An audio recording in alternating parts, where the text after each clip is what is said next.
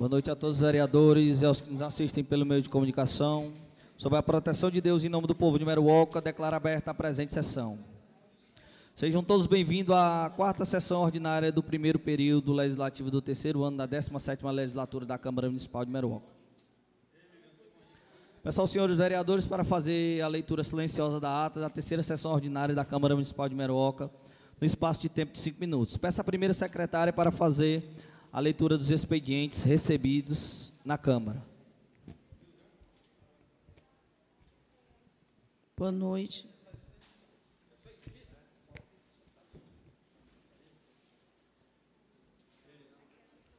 Ofício de número 27, 27201 de 2023, Gabinete do Prefeito, datado e protocolado em 27 de fevereiro de 2023, encaminha o decreto de número 170201 de 2023, que define o limite de recurso financeiro a ser repassado ao Poder Legislativo de Meruoca no exercício financeiro de 2023 da altas providências.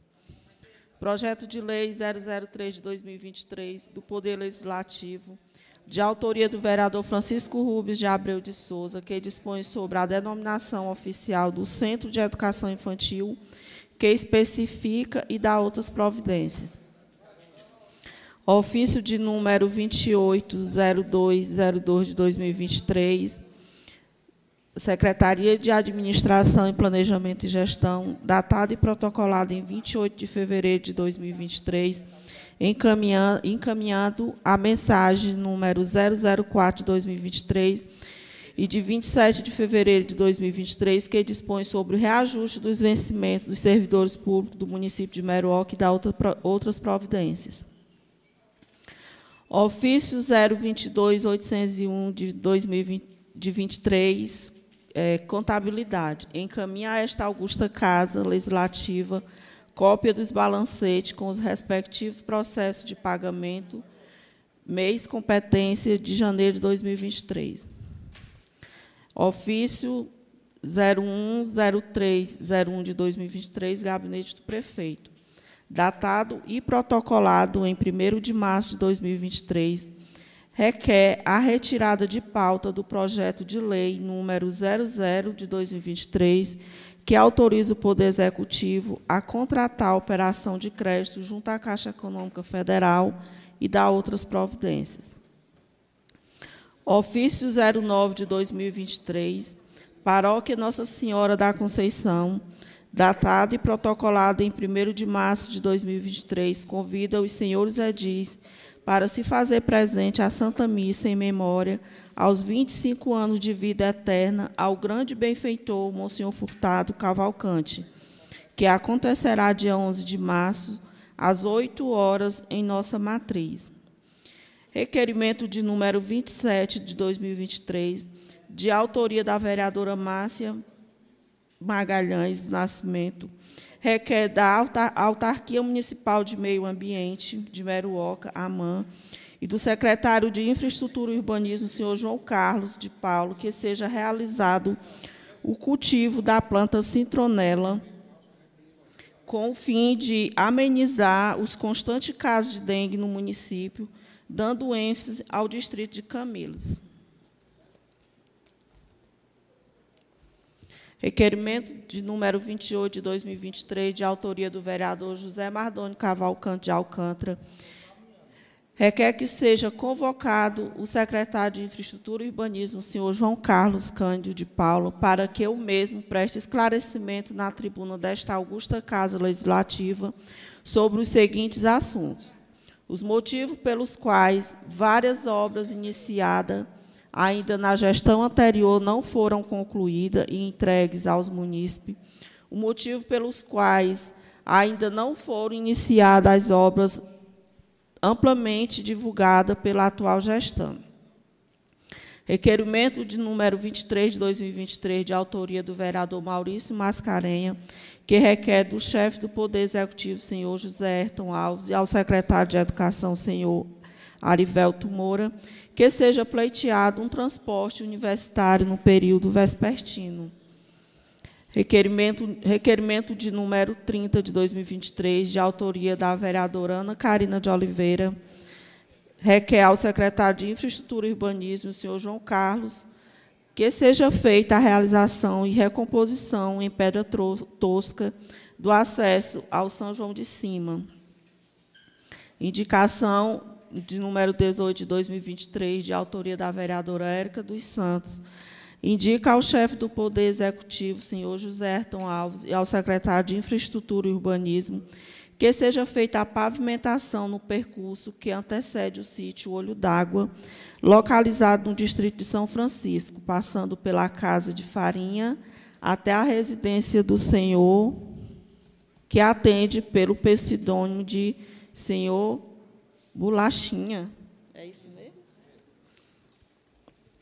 Indicação de número 19 de 2023, de autoria do vereador Maurício Mascarenha, indica ao chefe do Poder Executivo, senhor José Herto, e ao secretário de Cultura e Turismo e Meio Ambiente, ao senhor Denilson Alves, que seja feita a criação do Parque Ambiental Dona Cândida Mendes, em torno do açude de Genipapo. Indicação de número 20 de 2023, de autoria da vereadora Ana Carina de Oliveira, indica ao secretário de Infraestrutura e o senhor João, João, senhor João Carlos de Paulo que seja feito a substituição das lâmpadas do campo do São João de Cima por lâmpadas de LED. Projeto de número 003 de 2023 do Poder Legislativo de autoria do vereador Francisco Rubens de Abreu de Souza, que dispõe sobre a denominação oficial do Centro de Educação Infantil, infantil e específica e da outras providências. Não está não tá repetido, não, isso aqui. Realmente eu já li esse projeto. É ah, é só o ofício. Ah. Projeto de lei de número 004 de 2023 de 27 de fevereiro de 2023, do Poder Executivo dispõe sobre o reajuste dos vencimentos dos servidores públicos do município de Meruoca e da outras providências. Parecer da Comissão de Justiça, Legislação e Redação pela aprovação do projeto de decreto legislativo 01 de 2023 do Poder Legislativo de autoria do vereador José Maria Ferreira de Nascimento, que otorga o título de cidadão meroquense à personalidade de Maria José Rodrigues de Lima e da outras providências.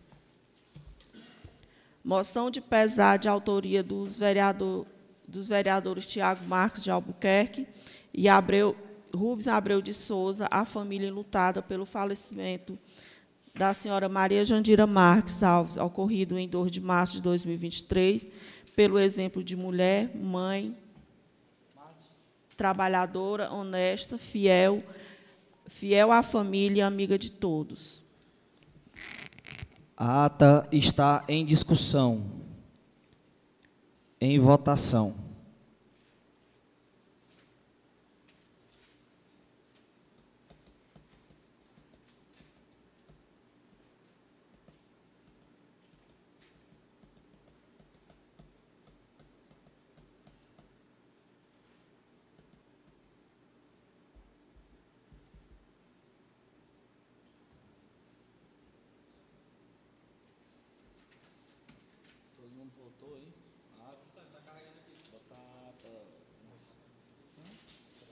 Carregando ainda.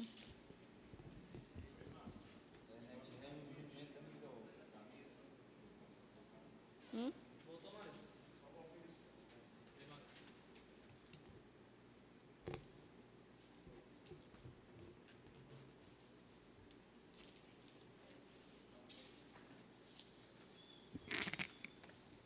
Passa aí, ó. Hum? Ainda não. Voltar a matéria, voltar a matéria lá em cima.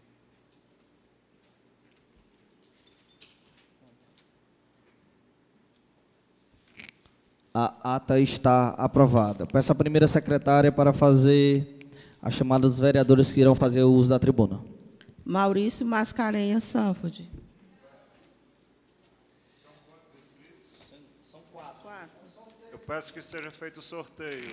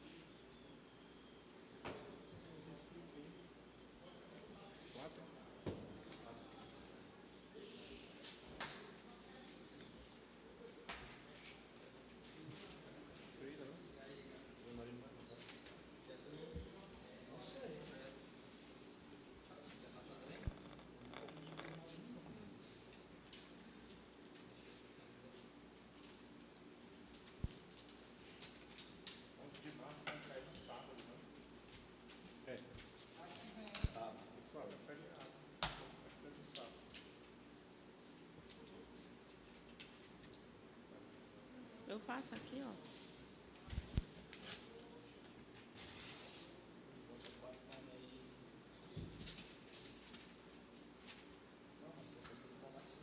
Hum, vai dar certo. Né? Tá feito já?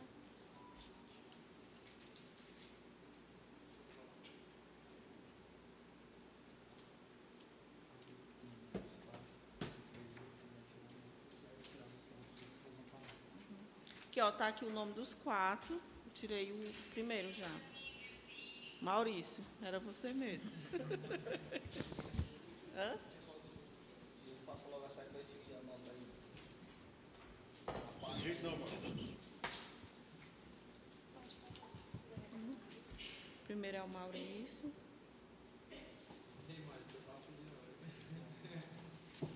Segundo, Roberto.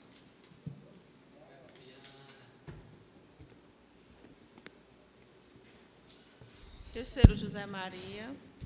É, boa noite. Gostaria de cumprimentar o excelentíssimo senhor presidente Rubens Abreu, os demais colegas vereadores, o público aqui presente, na pessoa do nosso amigo Carioca, que hoje está aqui prestigiando a sessão, e todos os demais que aqui se encontram. Dar uma boa noite todo especial aos ouvintes da Rádio FM Meruoca, como também aos internautas que nos acompanham através das redes sociais. Bem, meus amigos, eu gostaria de começar aqui a minha tribuna enaltecendo o grande benfeitor de Meruoca, Monsenhor Furtado, que como foi já lido aqui na durante o expediente. No dia 11 de março, terá uma missa né, pelos 25 anos de falecimento daquele que muito contribuiu com o município de Meruoca. Monsenhor Furtado chegou em Meruoca em 1948. E ele viu que para Meruoca poder se desenvolver, tinha que virar município, porque naquele tempo Meruoca era distrito de Sobral. Então, o Monsenhor Furtado ele foi o grande líder né, dessa, desse assunto. Né? Ele juntou, na época, as lideranças políticas aqui do município, procurou os deputados que tinham influência, né? e através de uma lei estadual, em 1951, Meruoca se tornou município. E isso foi muito importante para o crescimento de Meruoca. E de lá para cá, por, com muitas dificuldades, né, os mais velhos sabem como eram as dificuldades para estudar, né, e as coisas vêm melhorando, aos poucos, mas vêm melhorando. Né. E hoje, um dos quesitos que a gente tem que lutar muito essa questão da educação, porque cada vez vem mais recurso para os municípios do poste de Meruoca, está investindo em educação. Transporte escolar ainda é um assunto que a gente pode dizer preocupante, porque por mais que a gente sempre toque nesse assunto, mas a gente continua vendo D20s né, transportando crianças, e isso é altamente ilegal.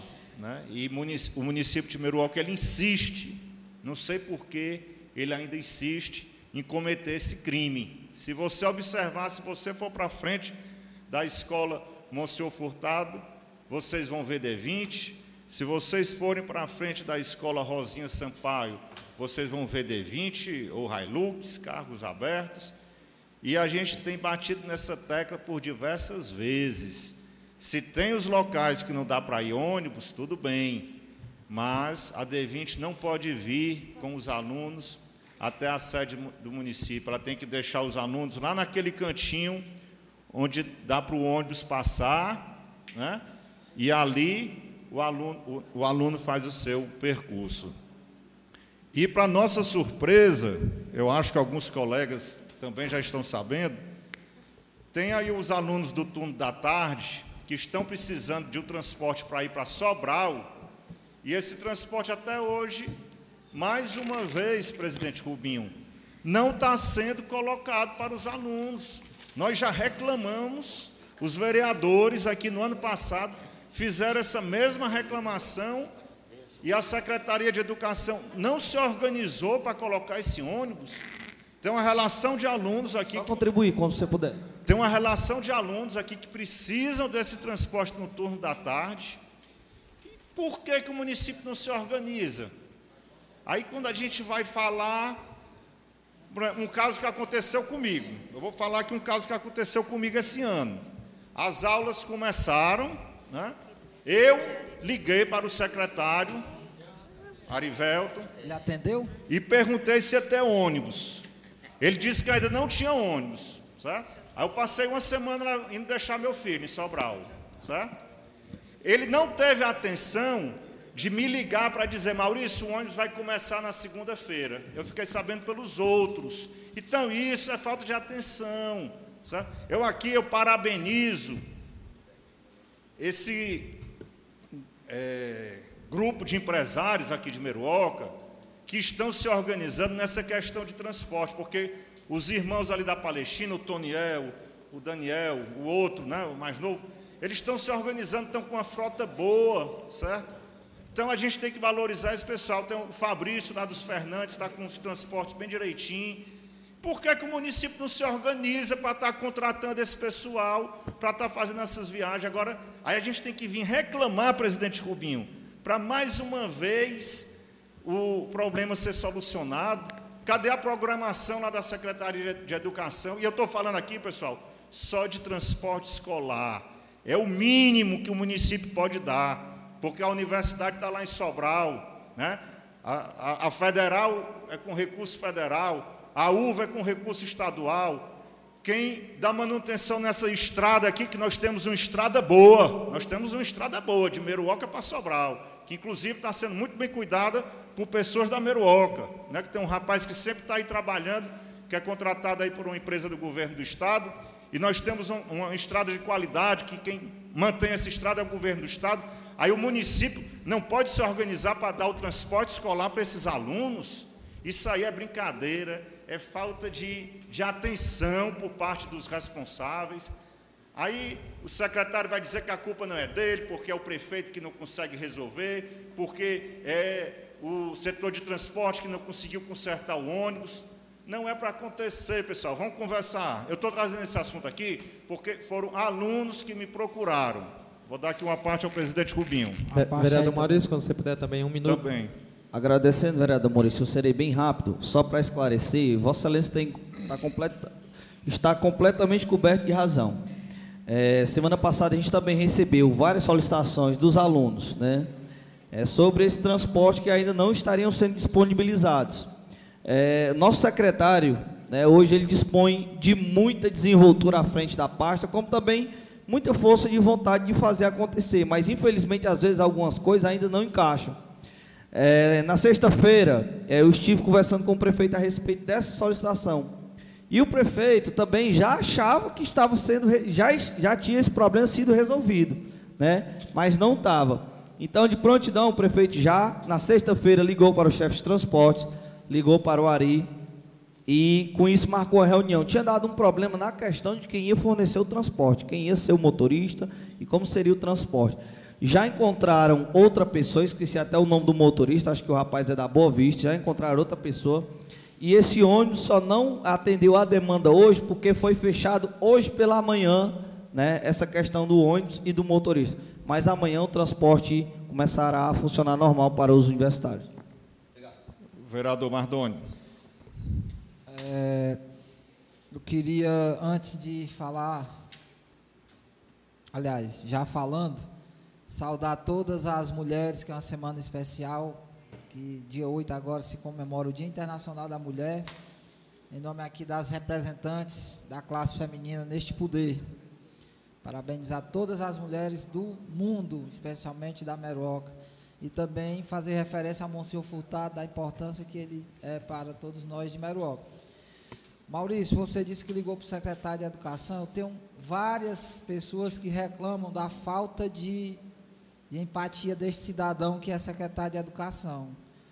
Que ele gosta de dar chá de cadeira nas pessoas, não responde telefone. São vários casos. A gente lamenta, até porque a gente tinha outro conceito desse rapaz. Não imaginava que o poder ia o deixar tão, é, de certa forma, soberbo e olha que ele quer ser vereador, né? É tanto que nunca veio nesta casa responder as perguntas dos vereadores como essa sua. Você como pai, cidadão meroquense, e como representante do povo, ele não dá atenção. Imagina para as pessoas mais humildes, lá de longe. E essa tônica do, do transporte escolar é pauta diária, todo dia tem problema. E aí a gente vê o presidente dizer que o prefeito achava que estava resolvido. O prefeito, infelizmente, é outro que vive no, nas nuvens, não sabe dos problemas, né? então pouco tem habilidade para resolver. Então a gente lamenta que a pauta contínua. Como lamentamos também esse transporte escolar, fazer transporte em estrada sem condição de tráfego, como é a estrada de São Francisco, vereador Matheus. Está intrafegável. Na sede do distrito, Roberto, de frente ali o Dilã, aquela buraqueira, a estrada toda. Toda, toda a estrada faz vergonha. Principalmente quem anda todo dia, como o Piscilim, que é um exemplo, todo dia vai sobrar, tantos outros que vêm. É uma vergonha que está acontecendo na Meroca, na parte de infraestrutura, especificamente, Estrada de São Francisco. Estrada de São Vicente Panil, está aqui o Zé Maria. Está intrafegável, vai se desmanchar todo o calçamento falta de vergonha, falta de respeito, porque não foi feito o trabalho de manutenção antes, para quando chegassem as chuvas, não estar nesse estágio. Então a gente lamenta, como lamenta aquelas várias pessoas ali na, na frente da Câmara para abordar os vereadores, e uma me disse que está com um pedido, vereadora Márcia, de uma consulta para o filho que é autista, que a medicação não está mais fazendo efeito, está com dois meses que espera, só para o neuro que, que já atendeu, que tem a, as especialidades médicas tão faladas, mas que não está atendendo a pobreza, que a mulher não pode pagar, senão ela já tinha ido. O remédio não serve mais para o filho dela, precisa ele trocar a medicação.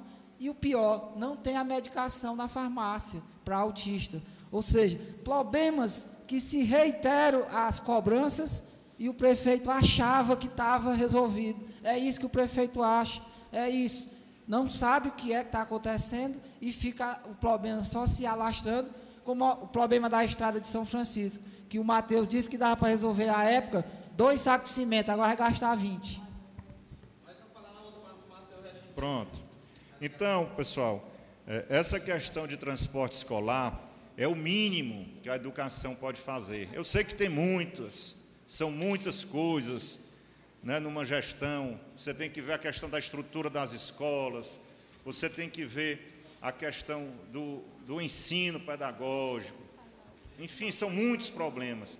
Mas o trans, merenda escolar, mas o transporte escolar, pessoal, isso aí é um mínimo. E é uma lei, certo? Que ela ela vem sendo muito divulgada por conta dos, dos inúmeros problemas que já, que já existiram por conta de um, mau transporte, de um mau transporte escolar. Então, a gente pede né, que comecem né, a se organizar aí. Eu sei que estão no terceiro ano da gestão, vão dizer que pegaram a prefeitura sucateada, mas comecem a se organizar.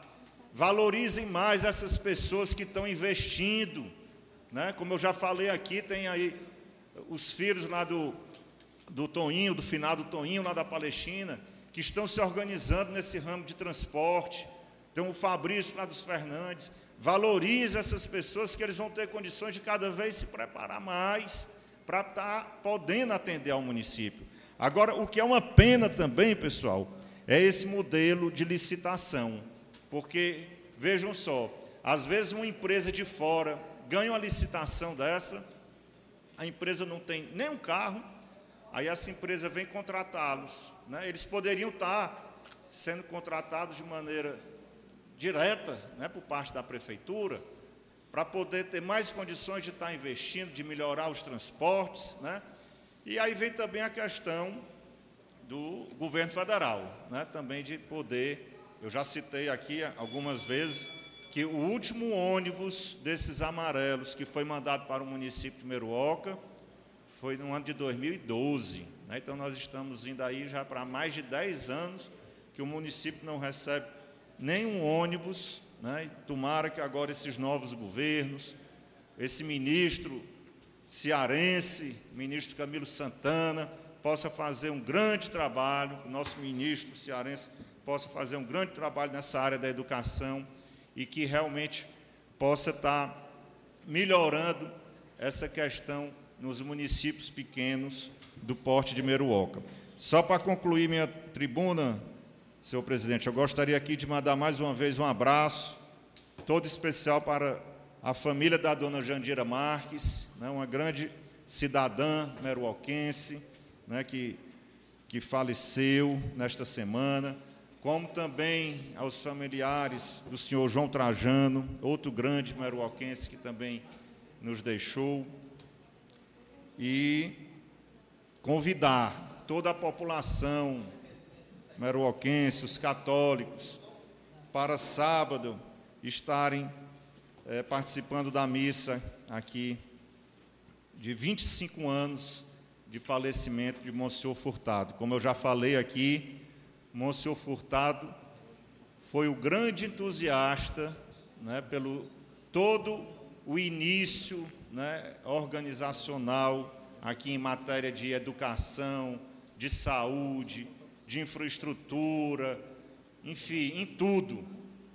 O Monsenhor Furtado foi esse que deu o pontapé inicial para o início do município de Meruoca. Muito obrigado e uma boa noite a todos.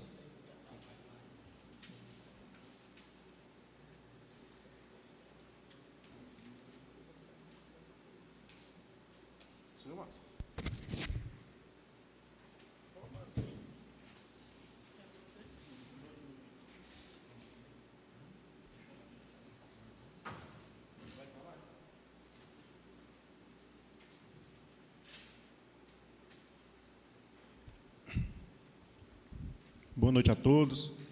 Boa noite ao presidente Rubens Abreu. É, boa noite aqui às, às mulheres, né? Que no próximo dia 8, bem lembrado aqui pelo vereador Mardônio, é, comemora-se o Dia Internacional da Mulher. E queria saudar, né, dando boa noite, as três vereadoras aqui do nosso parlamento, vereadora Érica, a qual hoje está aniversariando, né, parabéns, Érica. É, a vereadora Márcia, também, que é aniversário no dia 9, né, vereadora?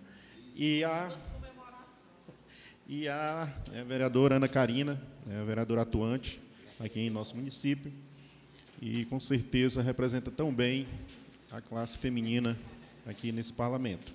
Então, boa noite aos internautas da Rádio FM, aos ouvintes que nos acompanham nas, na internet, Facebook. É, uma boa noite especial a todos aqui do nosso município de Meruoca. É, saudar aqui o meu amigo, está lá na pizzaria dele, o Francisco José Davi, o Mimi, né, popularmente Mimi, conhecido, figura emblemática também da política é, de nossa Meruoca, ouvinte assíduo aí da, da Câmara de Vereadores, né, todo, toda a sessão ele está nos ouvindo, está assistindo, e saudar aqui o plenário, né, em nome da Rosmeire, é, mulher batalhadora, também representando tão bem aí o sindicato, sempre brigando, lutando pela classe aí dos nossos servidores públicos aqui do município de Meruoca. É, fala aqui, é, Maurício, é, você fez um comentário né, a respeito do, de duas pessoas que realmente é, faz valer né, a questão de ser organização do transporte escolar. É, do meu conhecimento, Toniel, ele faz já um, um, um, transporte lá no São Francisco, né? Ele tem um ônibus de lá, ele faz esse transporte. O Fabrício também, né, a gente sabe também, o Maurício é, Mardon é conhecedor, também já faz é, esse transporte em alguns, para alguns estudantes, lá no São Francisco Daniel. E tem também outro ônibus deles que roda aqui também na faculdade, e também tem o Fabrício, que lá, dos, lá do, do Fernandes, que também presta esse serviço, por, um serviço até muito bem é, feito pelas, pelos motoristas ali, que adentram lá o tomo de conta dos transportes que transporta os alunos. É... Obrigado, Roberto. Se puder, uma parte, viu, quando puder. Ok. É, dando continuidade à questão dos transportes, e já entrando no assunto estradas, é, realmente, lá em São Francisco, as estradas né, tem muito, muito buracos.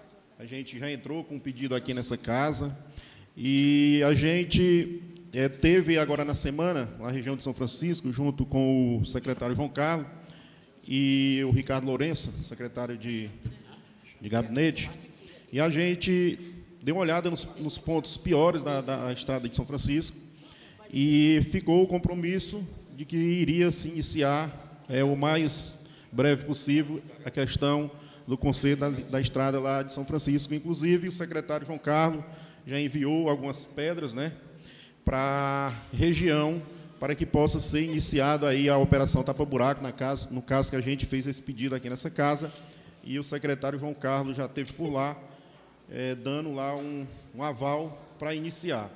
E também, no mesmo gancho, é, os rostos das estradas começaram a ser feitos, na região de São Francisco, em outras regiões. É, ele me garantiu que também vai ser feita a retirada de águas principalmente da estrada que liga Anil a São Vicente e o Rosto, naquela, naquela região, na qual estão batido aqui, estão pedido pelos, pelo vereador, vereador. Zé, Zé, Maria. É, então, para contribuir, é, lá na estrada né, São Vicente Anil, o trabalho ele começou a ser feito hoje, tanto do rosto quanto da recuperação da estrada. Isso.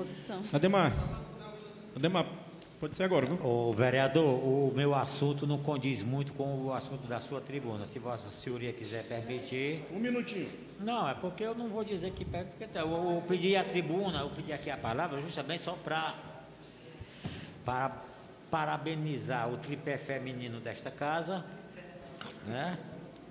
São três forças potentes da feminino que faz, faz das...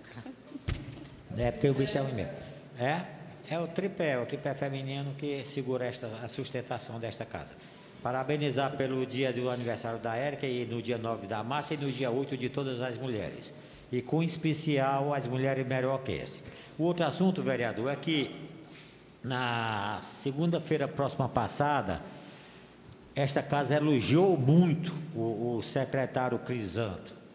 E eu gostaria de pedir, de lhe pedir que ele fosse até Camilos e visse a situação é, na, na, na, na, central ali, na, entrada da cidade, quem vai para o cemitério, tem uma curvazinha lá, tem um beco que é muito estreito. E quando a, a funerária vai lá, não tem condição de fazer a curva, porque tem uma parte um pouquinho alta, é, fica na esquina da academia. Lá ele, ele vindo lá, ele, ele decora. A Márcia sabe perfeitamente o que eu estou falando.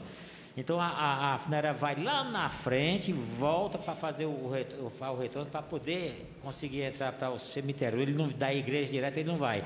E se ele fosse lá para baixar uma parte do, do, do, desse calçamento lá, que se baixar dá para fazer isso.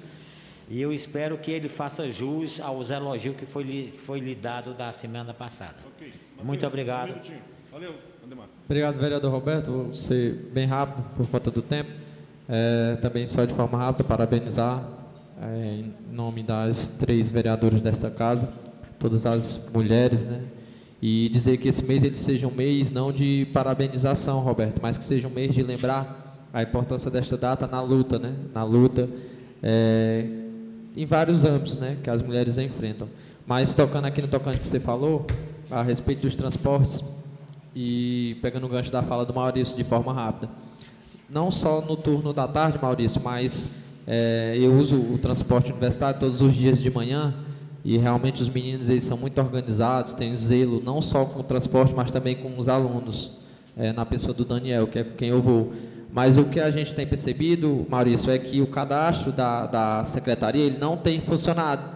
Foi feito um cadastramento de quem iria utilizar o ônibus e semana passada, é, eu fui uma das pessoas que desceu em pé, até por opção, mas eu contei, vereador é, Roberto, eu tenho até o vídeo, posso estar enviando no grupo dos vereadores, 17 pessoas em pé, no turno da manhã, por conta que também tem ali os alunos da militares, da escola militar. Então, se tem esse cadastro de quantas pessoas vão utilizar o transporte, então significa que a secretaria ela sabe que está passando. Porque se eu tenho aqui, Mardônio, um cadastro com 60 alunos e no ônibus tá, só, só cabe 40, significa que 20 estão indo em pé ou não estão indo.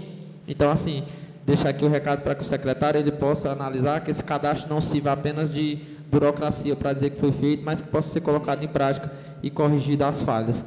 Não vou falar dos buracos, vou deixar para falar no requerimento, para poder também não tomar conta tanto tempo da sua tribuna. Obrigado pela parte. Ok, vereador. Dando continuidade, aproveitar, vereador Ademar, é, você tocou o nome do Crisanto, queria também, novamente, parabenizar ele, a Secretaria de, de Infraestrutura e ao prefeito, que me garantiu hoje que vai ter mais um dia de coleta, é, reforço lá na, no Distrito de São Francisco. Essa coleta será feita na segunda-feira, pegando justamente é, Juazeiro, né, ali já desce pela, pelo Juazeiro, Juazeiro, e é, o outro carro que fica dentro de São Francisco vai ser feito também uma ampliação de recolhimento de resíduos, né, de, de lixo, até o seu, ali próximo do Valdo Coelho, ali no, no seu Neguinho. Então, é, isso também é um feito, atendendo o pedido da gente, mas é um feito do CRISAN, da Secretaria de Recursos de Infraestrutura e da gestão municipal é, atendendo aí o requerimento da gente e um pedido da população, no qual, quando o prefeito andou lá no São Francisco, foi muito cobrado em relação a esses dois pontos aí de coleta de lixo. Então, o Crisanto, junto com o secretário, estão resolvendo essa situação, resolver essa situação. Hoje já foi feita a coleta é, lá do Juazeiro, assim também como o Crisanto resolveu a situação do sítio Conceição, na qual a gente entrou com requerimento aqui, pedindo o retorno do da coleta de lixo lá para o sítio Conceição. Também foi atendido. É, também falar é, do que vem acontecendo. É, a entrega da praça, essa praça aqui na entrada de Meruoca, é uma praça simples, uma praça pequena, mas com certeza ela dá uma, uma, uma imagem bem positiva para a nossa cidade. É, ficou bem localizada, em frente ali à Escola Rosinha, e realmente é uma praça muito aconchegante, até porque é, um exemplo é da, da pracinha lá da Boa Vista, né, Maurício? Não, foi, não é uma pracinha é, tão grande, mas com certeza aí deu, deu um, um olhar diferenciado ali para as pessoas né, que moram ali na Boa Vista, para a entrada da Boa Vista, com aquele letreiro também voltou a chamar a atenção. É, a reforma do posto é, da floresta, estive passando lá hoje, dei uma olhada, realmente o posto estava bastante sucateado, Tive a oportunidade de conversar com o Lourinho, que é o que está fazendo, o, o Lourinho lá da Palestina, a gente conversou muito é, do que tem que ser feito lá, na qual é um grande profissional ali da região de Palestina, e ele disse que realmente estava muito deteriorado lá a questão do posto, e com certeza vai ser de grande benfeitoria ali para a região de Floresta. E também foi recebido, o secretário também me comunicou que foi recebido, recebemos a ordem de serviço da Areninha, lá de Anil, e inclusive nesse momento é, estava, nessas sete horas estaria marcando uma reunião lá em Anil, justamente para a comunidade é, discutir como que seria a melhor opção para que se fizer, onde fizesse a areninha lá no, no no distrito de Anil.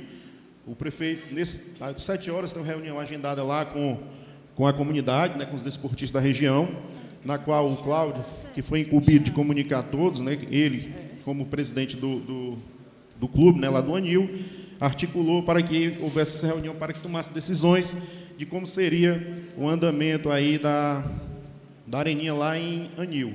Que o João Carlos já nos passou que está sendo feito a limpeza, quarta-feira começa a limpeza do terreno, que é a contrapartida do município, assim também, como todos nós aqui de Meroca já estamos vendo, a limpeza que está sendo feita ali na, em frente ali à academia, ali em frente ao Mimi, onde vai receber a SEI aqui em nossa cidade. Então a gente vê que, que algumas coisas andaram nessa semana. Também falar do abastecimento de água, que também andou é, bastante com a conclusão das caixas d'água que foram feitas lá, dos reservatórios lá, na, lá no sítio São Brás, na qual vai levar água, né, segurança hídrica para Palestina e também voltar a ter água encanada nas casas lá de floresta, estendendo-se até o delta, lá no restaurante do Eleandro, né, na qual... Vereador Roberto, me permite só uma parte. Rapidinho. Ok. Pode ser agora, vereador. É, Vossa Excelência falou aí em abastecimento d'água. Eu queria saber se Vossa Excelência tem alguma notícia de como, como que está a situação do abastecimento d'água da sede. Né? É, há um problema aí existente aqui na sede do município que está sem água. E o que, que a gestão, você que tá, teve contato hoje com a gestão, como é que está, o que, que a prefeitura está fazendo, se entrou em contato com alguém a respeito dessa situação? Não, vereadora, eu, eu confesso para você que foi, eu fui, conversei, vi uma, uma postagem do Tiago, né, que ele dizia que desde sábado está sem água, né, aqui em, algumas, em alguns pontos, né, e, e, foi pedir, ele até pediu no, no, comentário dele, ele não veio hoje, vereador, mas pediu para que a, que a, que a gestão né, fizesse uma força-tarefa para levar água aí até os pontos mais críticos da região. Né? Mas eu não tenho é, contato de ninguém de ações que está sendo tomada em relação mas ao que aconteceu. Nesse não. caso, é, Vossa Excelência, senhor presidente, seria interessante fazer uma manifestação pública, né, a solicitação pública à CAGES para que seja restabelecido o quanto antes a situação aqui da sede do município com relação ao abastecimento d'água. Desde sábado que está com esse problema. a sede do município está sem água, então assim, são mais de 5 mil pessoas morando aqui na sede do município e passando por esse tipo de situação. Então, que faça aqui o registro, que a gente tome pé da situação para ver para se restabelecer o quanto antes a, a questão do abastecimento d'água aqui na sede do município. Senhor presidente, pela ordem, peço até desculpa por invadir novamente a tribuna do Roberto e, e, e tomar, e tomar a palavra, mas só acrescentar, Karina, algumas pessoas já tinham até me pedido, inclusive a Yara, que está aqui, também falou a respeito disso, porque não é a primeira vez que isso acontece, né? E assim, nessa nota, se puder até é, pedir o que a gente pede aqui para os secretários, né? O planejamento porque a KGS, não sei o que aconteceu, se foi alguma emergência, mas eles fazem normalmente essas coisas programadas e avisam um dia antes. Ah, amanhã vai ficar sem água. Então, as pessoas não conseguem se programar.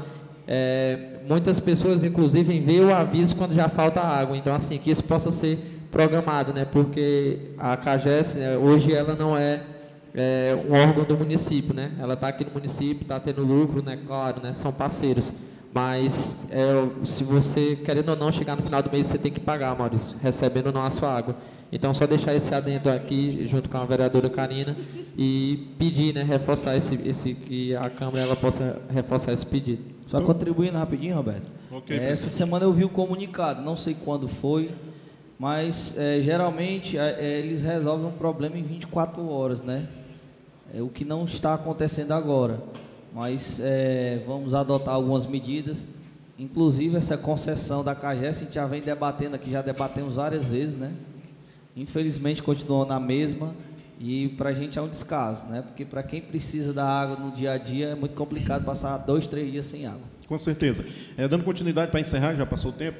É, e hoje nessa casa, né, também entra aí o projeto é, do reajuste de servidores públicos, né, no município e na qual o presidente esteve reunido com, com o Ciditran, com a gestão, e o próprio presidente representando a Câmara de Vereadores, ele vai dar mais explicações sobre o que foi discutido lá, o que foi debatido a respeito do, do projeto do aumento dos servidores é, municipais.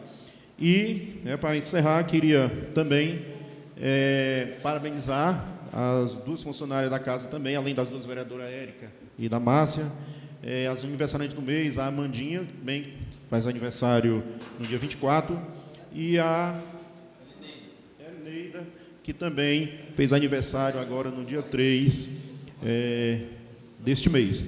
Então, o mais é desejar uma boa noite a todos, né? E que tenha aí uma sessão é, tranquila e que a gente possa aí votar as matérias em benefício aí do povo meroquense. Muito obrigado a todos.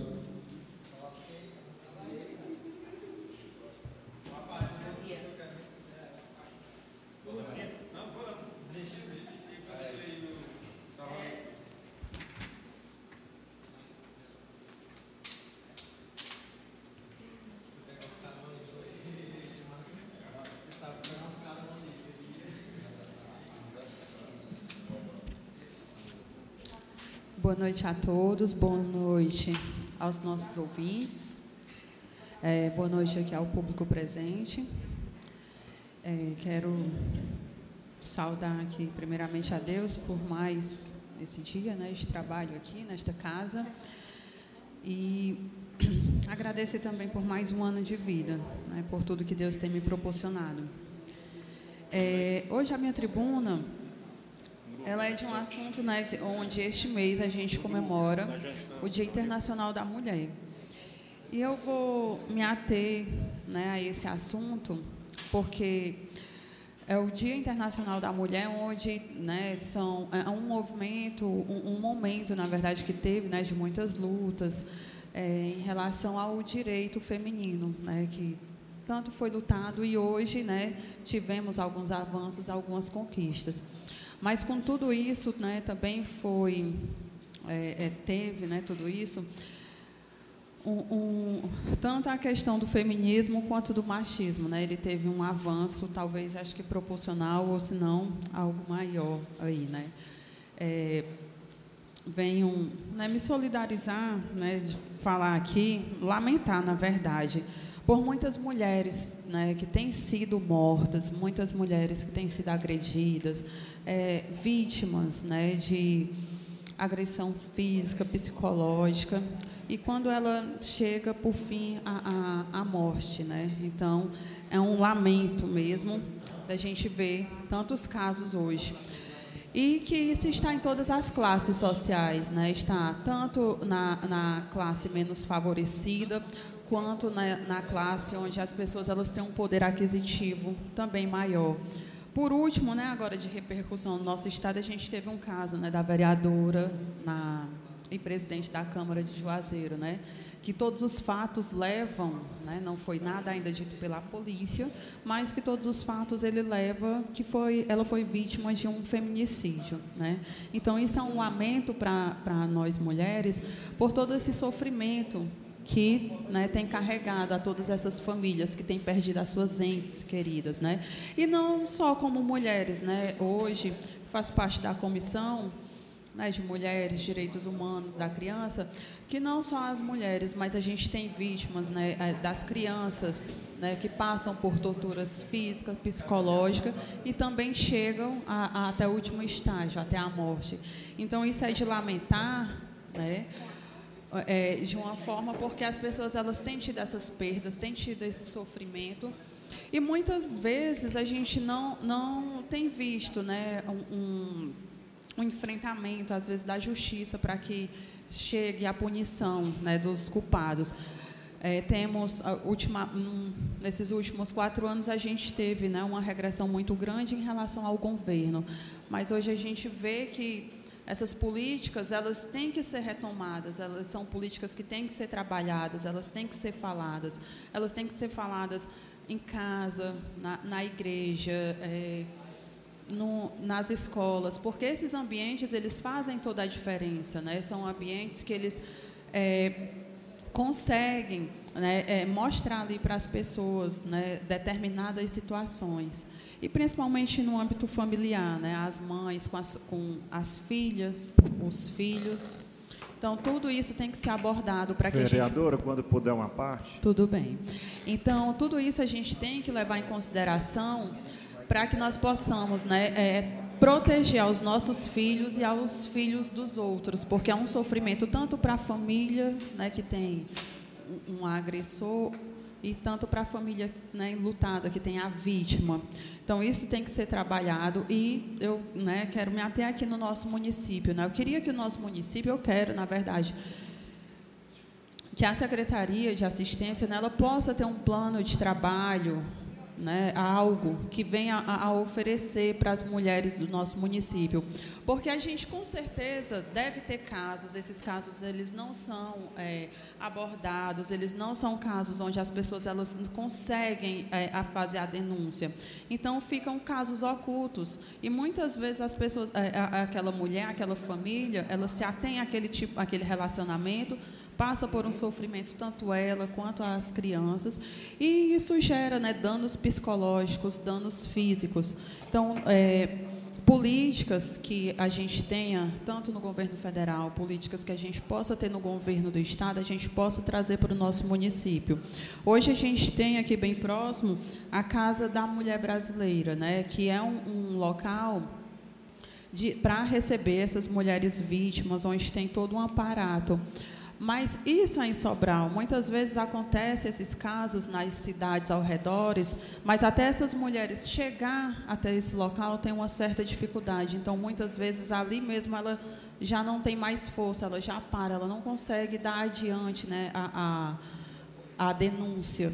Então, eu acho que o município ele pode trabalhar com isso, né, ter um, um um aparato maior para isso, ter algum telefone, alguma rede de atendimento psicológico para essas pessoas. E não só isso, né? A questão de trabalho. Eu não digo só um, um, trabalho, alguma coisa na prefeitura. Eu acho que tem que ser trabalhado algo para fortalecer essas mulheres. É, né, não só para estar tá nisso, dependendo de uma prefeitura, mas que elas possam desenvolver algo, alguma atividade que isso seja né, delas ali, para elas poderem muitas vezes ter o sustento do lar, ter o sustento dos seus filhos. Vereador. Vereadora, eu quero parabenizar a sua tribuna, como também parabenizar todas as mulheres, principalmente de forma toda especial aqui as mulheres meruoquenses, parabenizar as três parlamentares aqui que representam o Poder Legislativo da Casa. E também lhe parabenizar pelo seu aniversário no dia de hoje. Agora, um assunto muito importante que cada vez mais as mulheres, e não só as mulheres, as famílias, têm que denunciar quando tiver caso de violência, caso de ameaça, tem que perder esse medo e tem que fazer a denúncia, tem que procurar a delegacia, tem que procurar os meios. É, até aqui na Câmara mesmo foi criada essa, procura, essa Procuradoria da Mulher para poder dar um apoio. Né? Aqui nós temos advogado, na Prefeitura também tem advogados para atender. Então é fundamental que exista a denúncia, porque Olhe só o caso que aconteceu essa semana. Né? Uma moça jovem, né? rica, né? presidente da Câmara Municipal de Juazeiro do Norte, né? uma, uma das cidades mais ricas do estado do Ceará, porque no estado do Ceará é Fortaleza, depois vem ali a região metropolitana, Maracanaú, Calcaia, Sobral e Juazeiro. Então, uma moça rica, o irmão deputado federal, aí ela estava namorando com um vagabundo, que foi ele que matou ela dentro de casa. Isso aí está faltando mesmo só ter, saber os detalhes, né? mas já está chegando as informações que ela vinha sendo ameaçada, que ela não aguentava mais pagar as contas, né? Então tem que ter a denúncia, e é como Vossa Excelência falou, são em todas as classes sociais. Então é fundamental, minha gente, tenham coragem e que a família possa ajudar, que um vizinho possa ajudar, mas tem que ter a denúncia para poder se resolver essa questão da violência contra a mulher. É, eu vejo que além disso, né, é, assim, quanto município, né, poderia ter essa rede, né, de apoio para essas mulheres, porque muitas vezes é muito fácil, né, para a gente que não sofre esse, não tem esse tipo de comportamento, não sofre por isso, a gente tenta ali, né, é, é, encorajar muitas vezes quando sabe de alguma coisa, mas para quem passa, né, é, um, é algo muito delicado, muito difícil, né. E eu acho que né, quando tem a questão da vergonha, tem tudo isso, um fator psicológico muito grande, né. Então eu acho, pode. Vereadora Érica, parabenizar pelo seu aniversário, que Deus ilumine aí seus passos, muito sucesso. Hoje foi liberado uns dados né, do ano passado, 2022, que só no Brasil, né, e entra na sua pauta, foram assassinadas 495 mulheres. Então, assim, é um dado importante e que serve como referência o quanto a mulher sofre violência doméstica. Mas é, é, as políticas né, que a gente vê atualmente são falas, mais falas, é, num discurso sempre voltado para a questão feminina, que tem que denunciar, mas que tem que haver uma política pública no sentido de, de trabalhar a educação voltada para os homens. Né, porque a gente vive nessa nessa sociedade que ainda é muito patriarcal e que é machista, né, dessa cultura que vem do machismo, mas que as falas nem sempre é voltada para o público masculino, porque quem agride é o homem, né? Então, assim, que que haja uma mudança estrutural nessas nessas falas, que elas têm que ser voltadas para o público feminino, porque ele é o agressor, ele é o assassino, né? Como a gente viu, é, como bem falou o Maurício, essa a vereadora que foi assassinada, né? Tudo indica que foi foi o seu companheiro que praticou esse, esse ato, essa tragédia que teve toda essa comoção social que tirou a vida dessa brilhante vereadora que estava aí no seu primeiro mandato, numa ascensão política é, brilhante. Então é isso, vereadora. Obrigada. Obrigada pela sua contribuição. Mas é justamente nisso mesmo, né? Quando você fala que essa fala, ela também tem que ser voltada para os homens, justamente nessa educação nos lares, né? E esse assunto, esse tipo de assunto, ele realmente tem que ser abordado em todos os locais, na escola, na igreja, aqui nesta casa, no, onde for, né? Porque a gente vê um crescimento absurdo, né, de dessas tragédias, tanto em relação às mulheres hoje, quanto em relação a crianças. E tem toda uma política, a gente tem a Lei Maria da Penha, né, que é uma foi feita ali para proteger e tem no caso o feminicídio, né, que é onde realmente regulamenta esse crime, né? Então, isso é, já, já teve grandes avanços, mas a gente precisa que isso seja trabalhado de forma mais intensa, né? porque isso está acontecendo no nosso dia a dia de forma mais intensa né? em relação a essa violência. É, a questão da educação nos lares ela é um fator primordial né? para que a gente possa né, ter tanto mulheres quanto homens de caráter, né? Que eles aprendam a, a, saber o que é um não, né? Saber que até a certo momento é não. Quando é não, é não e pronto.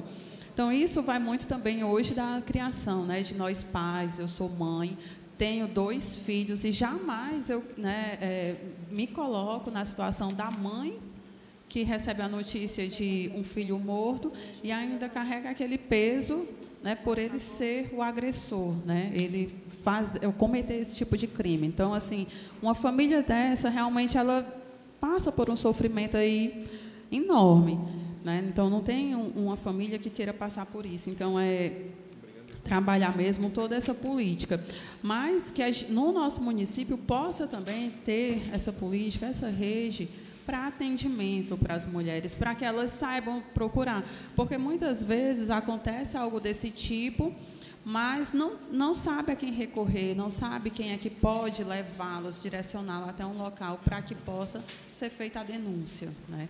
Então, esse tipo de política é onde tem que ser trabalhado, tanto aqui nesta casa, tanto no poder executivo, tem que ser trabalhado de forma mais intensa, para que a gente possa diminuir né, é, futuras vítimas. Então, quero deixar aqui uma boa noite a todos.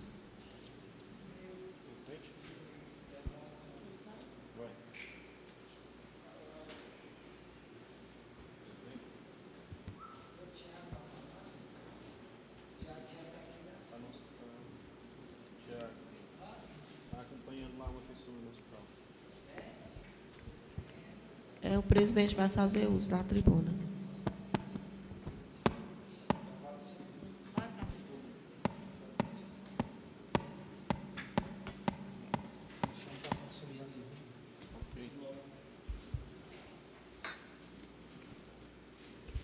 Peço que o vice-presidente assuma a cadeira da presidência.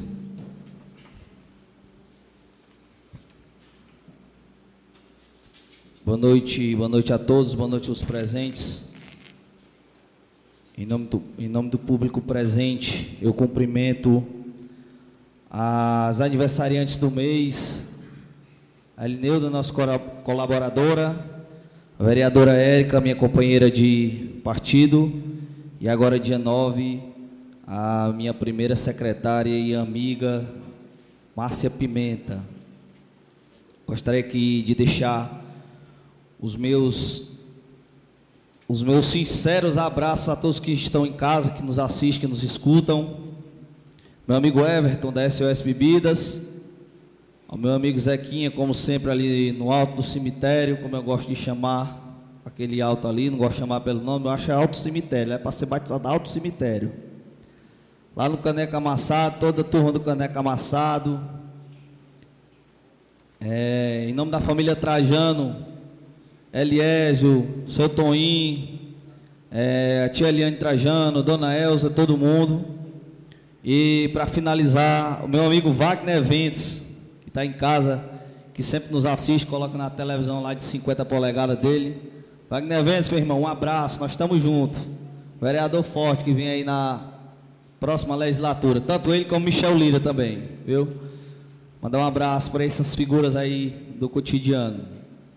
Gostaria aqui de começar, mais uma vez, é, deixando meu sentimento de pesar a toda a família Marques, né? Dona Jandira, minha grande amiga, que nos deixou é, nessa quinta-feira, é, infelizmente, é, não conseguiu superar uma bactéria e veio a óbito. É, me lembro muito bem da última vez que nós estivemos lá ela muito sorridente, nos acolhia sempre muito bem, todo mundo que chegava lá, é, ela acolhia muito bem, né? E Dona Jandira está em um lugar melhor, a gente sabe, como dizia, como disse o Rômulo Marcos na hora do sepultamento. É, não tem por que ter escuridão na vida daquela mulher que só vivia para rezar e agradecer a Deus todos os dias. Então aqui deixo meu sentimento de pesar a toda a família Marques, em nome da minha amiga que hoje nos assiste lá de cima. Também aqui eu gostaria de falar uma pequena pauta. O Roberto já começou, né? E eu vou terminar, que é o reajuste dos servidores. Na sexta-feira nós tivemos aqui nessa casa reunida é, com a presidente Rosimeire e a vice-presidente Marli. É, estávamos debatendo essa questão do reajuste. Houve um equívoco entre as partes, né? Mas eu vou deixar para a Rosimeire falar melhor na hora da tribuna popular. Mas eu quero dizer aqui que com diálogo tudo se acerta, né? Com diálogo tudo se acerta. A gente estava até conversando, infelizmente em todas as partes tem pessoas que não ajudam. E não é assim, não, e é assim também na pasta do sindicato. A gente sabe que tem alguns servidores que também não ajudam, às vezes atrapalham E eu peço aos servidores que tenham paciência, que se vocês lembrarem no futuro próximo, é, esta casa, ela tinha muitos projetos de reajuste, mas eram reajustes que não chegavam aqui da maneira correta. Se debatia uma coisa e vinha para cá outra. Né? E o prefeito Ayrton, juntamente com todo o seu secretariado, hoje preza pelo diálogo. Né? Sempre prezando pelo diálogo. E nós é, conseguimos interceder é, essa conversa na sexta-feira. Né? Uma conversa bastante produtiva. Né? O que nos dá uma alegria em saber que nós possamos contar com os sindicatos dos trabalhadores e os sindicatos dos trabalhadores contar com a gestão de Ayrton Alves. Nós concedemos uma, uma, um reajuste de 6%, né? o sindicato estava pedindo 9%, mas dentre os nossos cálculos, nós chegamos a 6%, que está acima da, infla, da inflação, a inflação hoje é de 5,77%. Né? E aqui eu quero dizer para vocês, cidades que até agora já fizeram esse reajuste, como Fortaleza, que deu 5,79 e Crato, que deu 5,93. Então, eu quero aqui agradecer às meninas, né, pelo diálogo aberto, dizer que a próxima vez, prefeito e todo o secretariado, o diálogo tem que ser não só com a presidente, com a vice-presidente, com todo mundo do sindicato que se interessa pela pauta, que é para todo mundo saber que aqui só existe uma conversa, né? Foi justamente que a gente tratamos aqui, que as meninas trazem a pauta do reajuste, né? E nós tenhamos também a, a decência de olhar com carinho, né? Não vai ser sempre o que o sindicato vai pedir e nem vai ser o que a prefeitura quer. Sempre nós estaremos ajustando o meio tempo para que fique bom para todo mundo, até porque nós temos a responsabilidade fiscal dentro desse município. Então, mais uma vez aqui agradecer e deixar à disposição essa casa em nome do presidente, do vice-presidente, todo mundo que compõe a chapa e de todos os vereadores dessa casa. Para finalizar rapidinho, é, estou protocolando aqui a nomeação da praça ali que vai ser inaugurada em frente ao Rosinha do senhor Tonico Trajano, né, em nome da, de toda a família Trajano, nós tivemos uma breve conversa é, e eles me relatando a questão do tempo que o seu Tonico foi vivo, né, e todo o trabalho que ele fazia naquela região da Santa Rosa, é, eles me fizeram esse pedido e hoje eu estou protocolando. Também. Estou protocolando a nomeação da, da nova SEI que vai ser construído aqui no município, no nome da Tamires Moura, que era conhecido como Bia, que é a irmã do nosso secretário. Aos nobres aí eu conto com o apoio de vocês e está é, a biografia de todos os dois para ser apreciada. Presidente, no mais, é só. Antes de você concluir, só uma parte. Pode, pode ser agora. Questão de um informativo. É, como a vereadora Ana Karina é, comentou na minha tribuna, a respeito de informações sobre o abastecimento de água de Meroca. Né? Então, assim, chegou a informação aqui para mim que é, foi um transformador, tinha queimado, o transformador queimou, mas a previsão de retorno da água é agora, durante a noite de hoje. Parece que já foi consertado aí é, o transformador. E outro informe também é que, é, com as especialidades de alguns médicos né, que atendem aqui no município, o pessoal da secretaria estão pedindo né, para a gente é, comunicar aqui que existem pessoas que se ausentam, não, não comparecem, né? Agenda, está agendado, está marcado, e às vezes chega a faltar de três, quatro pessoas e não justifica o motivo e também dizem que não vai vir para colocar outra pessoa no local. Então, com as especialidades dessa, que é caro, muito caro em Sobral esses, esses, esses exames, essas consultas, aí aqui as pessoas perdem e aí deixa de dar oportunidade para outra pessoa, até porque é limitada a questão acho, de 20 a 25 pessoas que é atendida é, durante é, um atendimento. A Márcia pode até me relatar melhor como é que funciona.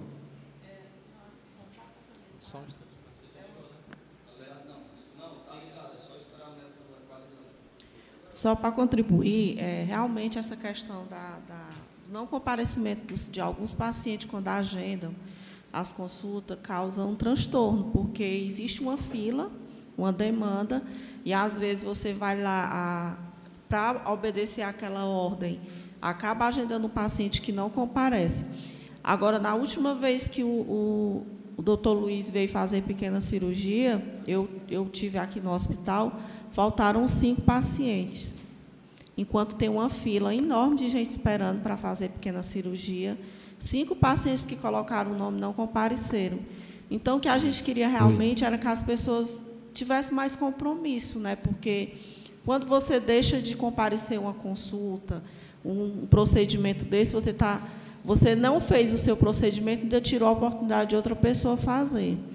Em relação ao neuro, eu vou até me informar o que foi que houve, porque não, não tem essa demanda, essa fila tão grande de espera, como também o psiquiatra não tem. E as crianças, geralmente, elas têm prioridade. Então, assim, amanhã eu vou me informar direitinho para ver o que foi que aconteceu. E, com certeza, se houve algum, algum equívoco, alguma coisa, vai ser resolvido. Ele já veio esse mês, provavelmente agora ele só virá no começo de março. Mas, assim, eu não não estou por dentro dessa demanda tão grande de, de que existe essa fila que uma criança precisa de passar dois só para trocar a medicação e não tenha como ser atendida. Mas tudo a gente conversando, a gente, a gente acaba esclarecendo as coisas. Deixa eu dar uma sugestão aqui. É, não é tão fácil, mas é uma saída. Márcia, Roberto, quando, se tiver um servidor lá fazendo a triagem daqueles que estão lá elencados para serem atendidos, eu diria que, que uma saída seria botar por hora, hora de chegada. E aí quem não chegou na hora, o funcionário já entrava em contato com o outro que está lá na fila, para que viesse, até porque todo mundo mora aqui na Meruoca. E daria para não perder o atendimento, né? Se puder mas fazer assim, isso, Mas é assim, o, o, o Mardônio, essa, é, dentro da, das possibilidades, as meninas já fazem isso. Por exemplo, agora, no dia que o doutor Luiz veio, a gente conseguiu encaixar três pessoas, né? Só que, às vezes, a, o, o, paciente ele deixa o número de telefone, não atende. Às vezes, por exemplo, no sábado, fica mais difícil é, entrar em contato com a agente de saúde da localidade, porque as meninas fazem essa busca. Por exemplo, eu estou cansado de 10 horas da manhã, a Carolzinha ligar para mim, Márcia, é, paciente tal que foi marcado por neuro, por doutor Hernandes, seja lá para quem for, não veio. Tem como você falar com ele? A gente não está conseguindo falar, eu vou atrás. Muitas vezes a gente consegue, mas nem sempre, né? Por exemplo, no dia que o doutor Luiz veio, a gente conseguiu colocar três pacientes. Então, a gente perdeu só duas, né? Duas vagas. Mas às vezes acontece que a gente não consegue contato com aquele paciente ali de imediato. As pessoas deixam o telefone, às vezes não atende, não responde, e acaba que outra pessoa perde, né? Mas isso acontece. Outra coisa também que a gente hoje é, tem visto aqui no nosso município, e agradece realmente o empenho do, do, do prefeito em colocar a especialidade médica, é quando a gente vê a agenda da policlínica do mês de março. Né? Dá uma tristeza a gente vê a situação que está, a falta de especialidade médica na policlínica. Já assim, já é tão poucas vagas para cada município. Então, se um município que não tem especialidade, quem vai sofrer são as pessoas que estão precisando.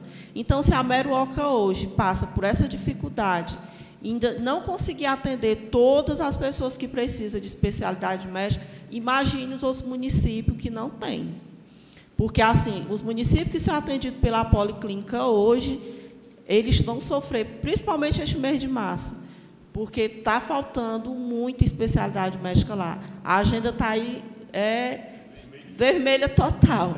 Então, é lamentável, porque muita gente, e sem contar, olha, que a gente está com hoje máquinas de raio-x quebrada, tomógrafo quebrado, máquina de ressonância quebrada em Sobral, e tudo isso prejudica os municípios pequenos, porque os pacientes que hoje poderiam estar sendo atendidos Santa Casa, é, Policlínica, fazer um raio-x, fazer uma tomografia, uma ressonância, eles estão tendo dificuldade. Então, quem não tem condições está recorrendo, está pedindo, está pedindo ajuda para poder conseguir fazer particular, que não é fácil. Todo mundo sabe que uma tomografia é muito caro, que uma ressonância é muito caro. Então, assim, realmente a gente está enfrentando uma dificuldade muito grande nessa, nessa, nesse quesito aqui no nosso município, nesses exames, porque realmente está difícil. Mas não é por falta de interesse, por falta de correr, as meninas estão aí todo dia pelejando para ver se consegue. Outro foi feito um cadastro agora de um mutirão de, de, de cirurgias, mas são para todos os 36, acho que é 36 municípios do estado do Ceará. A gente não sabe quando é que a Meruoca vai ser contemplada com essas cirurgias. São muitas cirurgias. Mas, assim, enquanto isso não chega, estamos aí se virando, correndo atrás, fazendo o que pode para poder ir atendendo os casos mais graves. Eu tenho certeza que a gestão não está de braço cruzado, nós, vereadores, não estamos de braços cruzados, nós estamos tentando ajudar a nossa população da forma que a gente pode. Até porque eu acho que todo mundo aqui tem empatia um pelos outros, a gente não quer ver nosso povo sofrendo. Mas hoje a questão da, do sucateamento da saúde é lamentável. Não só na Meruoca, a Meruoca ainda está lá em cima. É, e quando se compara com esses municípios pequenos aí, como a própria Alcântaras.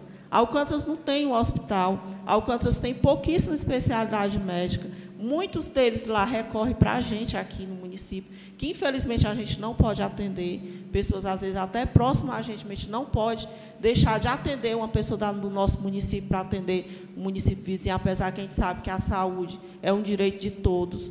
Mas, assim, infelizmente, tem situações que a gente fica de braço cruzado.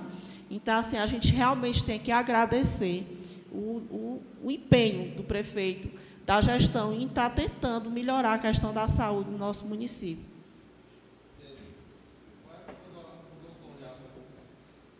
No mais é isso. Boa noite.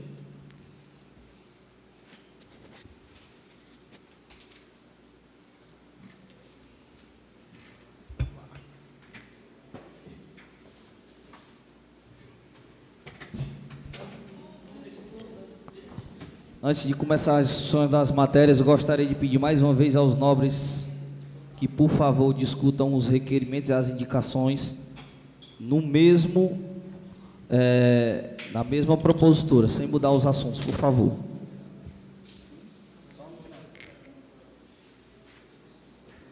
Ordem do dia. Discussão e votação do requerimento de número 27, 2023, de autoria da vereadora Márcia que requer da Autarquia Municipal de Meio Ambiente de Meruó, Camã, e do secretário de Infraestrutura e Urbanismo, senhor João Carlos, que seja realizado o cultivo de plantas citronela, é, com o fim de amenizar os constantes casos de dengue no município, dando ênfase ao distrito de Camilos. É, se eu não salvo engano, não sei se foi em 2020, aqui só discutindo já, né?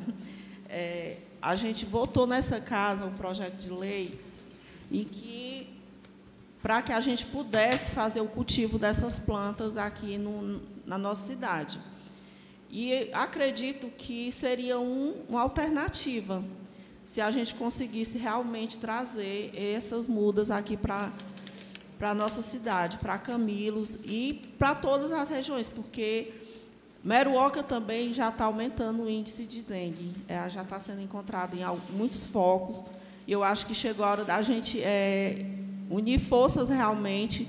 Se essa é uma das alternativas que pode dar certo, assim como o peixamento né, nos reservatórios, a gente tem que correr atrás. Então, aqui, o meu, a, o meu requerimento é que seja feita essa implantação é, desse projeto, que essa lei seja implantada no nosso município, para que seja resolvida essa situação o quanto antes. Em discussão. Márcia, de fato, essa lei foi aprovada, o autor foi até o, o primo do Ademar, o nosso vereador Tiago Marques. O problema mesmo é, é a gente aprovar várias leis aqui que são importantes, mas passa despercebido. Aí o Zé Maria, semana passada, estava meio desestimulado da função do vereador. A gente faz leis, o problema, essa é a função nossa, é fazer lei. O problema é que não se cumpre. Se tivesse pego lá atrás, 2020, quando foi feita a lei, e já tivesse implantado, porque isso depende muito da boa vontade do povo, da comunidade. É, foi, é, é, é na gestão passada. Então, assim, tem que se implantar, tem que dar o primeiro passo, tentar atrair a parceria com a população, com a comunidade, porque pode ter ação ostensiva, como eu vi semana passada, limpeza, essas coisas. Mas se a população não fizer a sua parte, pouco vai, vai funcionar. E isso aí é uma saída de tantas outras que tem que se fazer, né? De tantas outras. Então a gente lamenta. Eu só queria aqui mais uma vez deixar enaltecer é que lei na Meruoca, infelizmente, não está se cumprindo.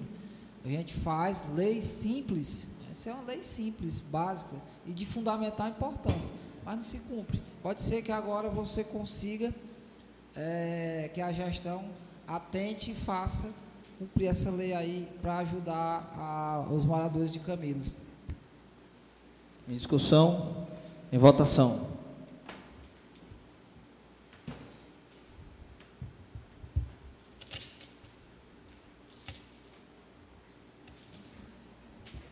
Requerimento aprovado.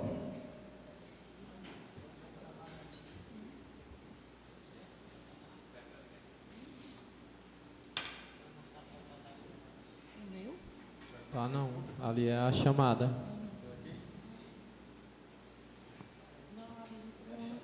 Era. Agora sim, presidente.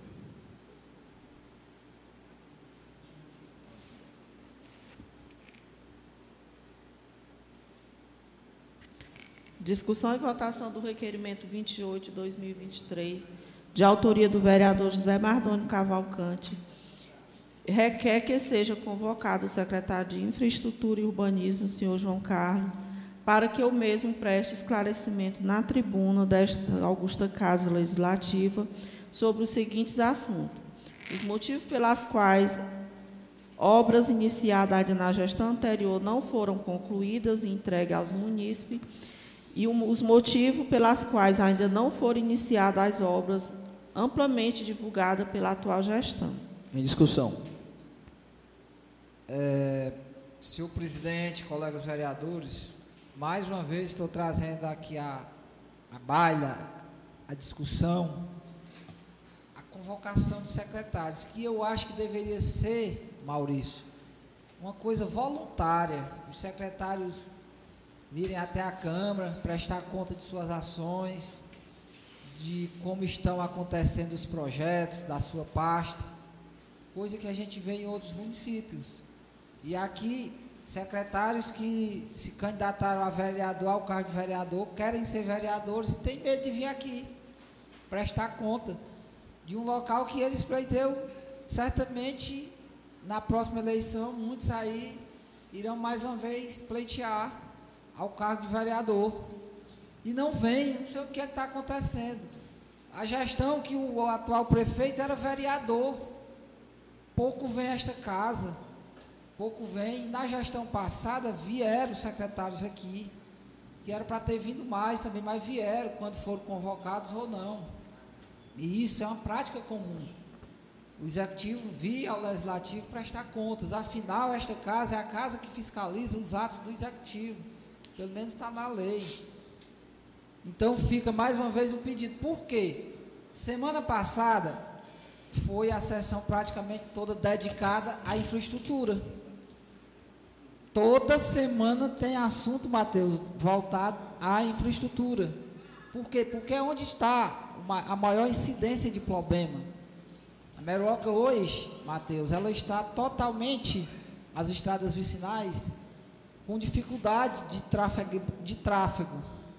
Os usuários que têm sua moto, sua motinha, seu carro, transporte escolar, estão tendo dificuldades, como é na Santa Elias, no Santa Úrsula ali, aquela ponte do C10, o, o famoso Alto do Dios, a sede do distrito, tanto faz entrando pelo Piscilim como entrando pelo Carrapeto, tá feio.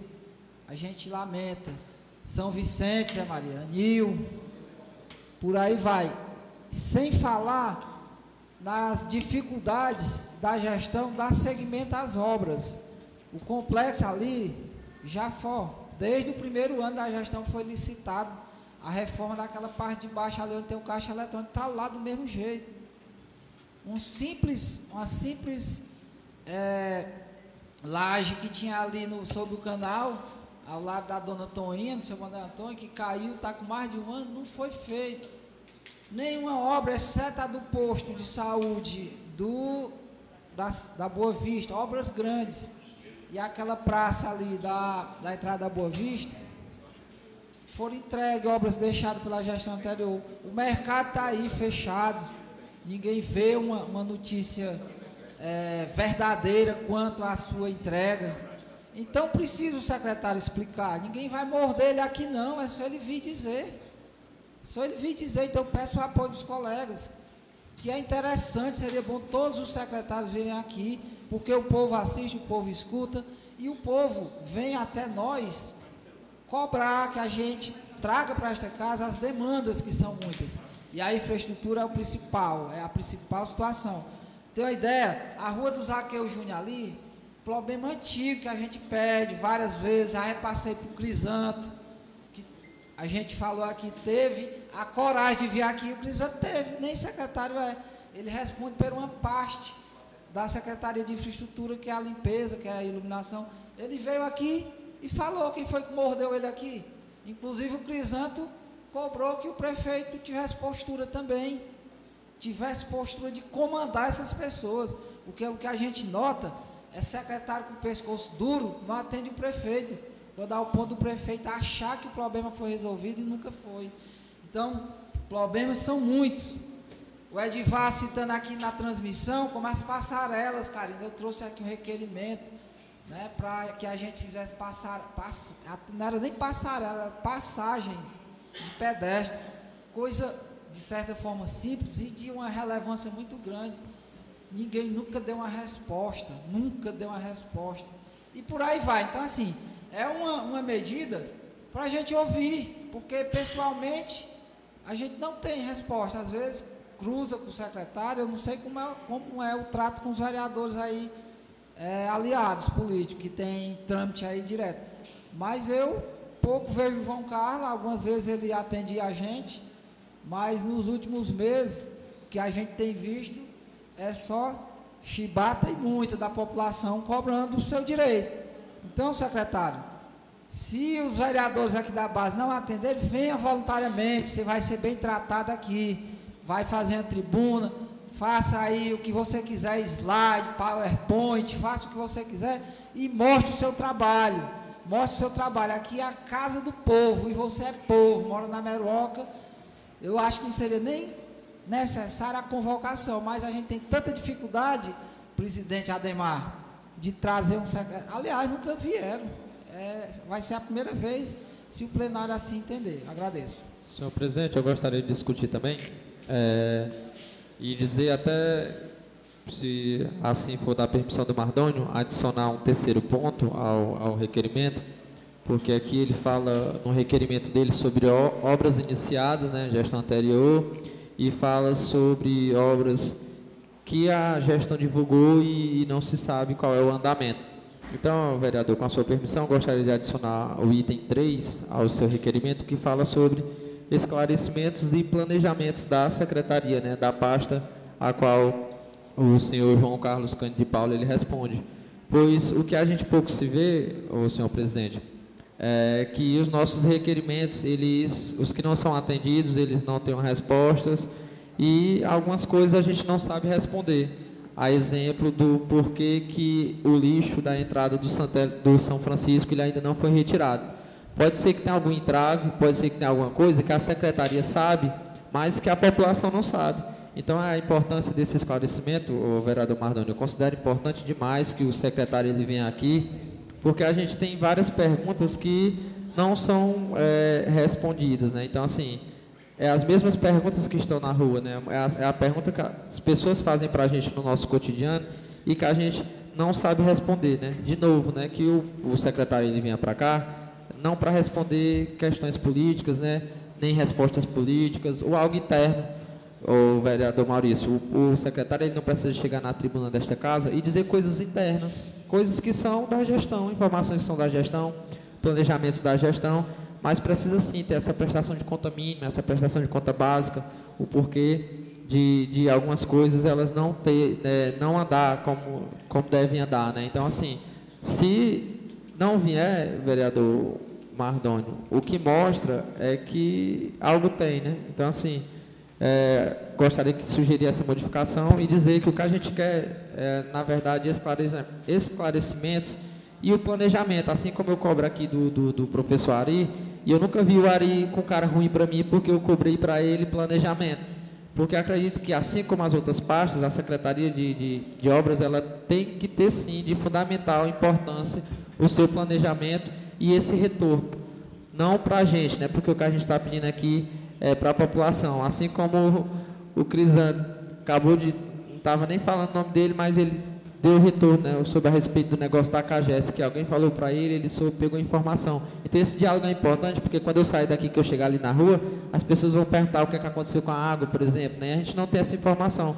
Se a gente que está aqui com a prerrogativa de convocar os responsáveis para dialogar e trazer para um questionamento interno, de entender o problema, não tem informação, imagina quem está na rua, que pouca informação tem, né, pouco acesso tem a essas pessoas. E entrando na discussão. Só, só antes de você entrar na discussão, Maurício, o autor da propositura vai aceitar o adicional do assim, vereador? É, com certeza, só, só, presidente, que aí, de fato, eu não queria aí apenas uma referência de assuntos, mas no dia que o secretário vier, os vereadores farão perguntas além do que consta aí, porque é, são muitos assuntos, eu não poderia citar tudo aqui não dá, ia ser várias folhas aqui. Então, assim, fiz referências a estes tópicos aí, mas com abertura de outros, que são muitos. Né? Cada vereador certamente vai fazer as suas perguntas. Então, aceito na, na, tranquilamente e outros assuntos, né? Que a gente, no dia que o presidente é, mandar o ofício, né? Que tem prazos também, né? De acordo com a lei orgânica, é, ele responda às perguntas dos vereadores, que é advindas do povo.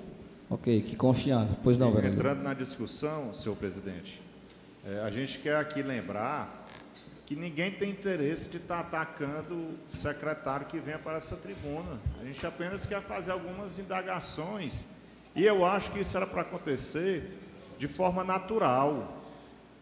Se o cidadão está ocupando um cargo de chefia, chefiando uma secretaria, era para ser natural ele vir aqui, como o Crisanto veio. O Crisanto veio, prestou vários esclarecimentos, algumas solicitações nossas foram atendidas, então isso era para ser de maneira natural. Então é isso que a gente quer, tirar essas dúvidas e que possa o secretário João Carlos, que afinal de contas os maiores problemas da gestão sempre vão estar na infraestrutura, porque é a infraestrutura que resolve tudo dessa questão de esgoto, de lixo, de estrada, enfim, são muitos problemas na infraestrutura. Então, que o secretário João Carlos possa vir para prestar aqui esclarecimentos e tirar muitas dúvidas, não só dos vereadores, mas da população meroquense. O requerimento está em votação.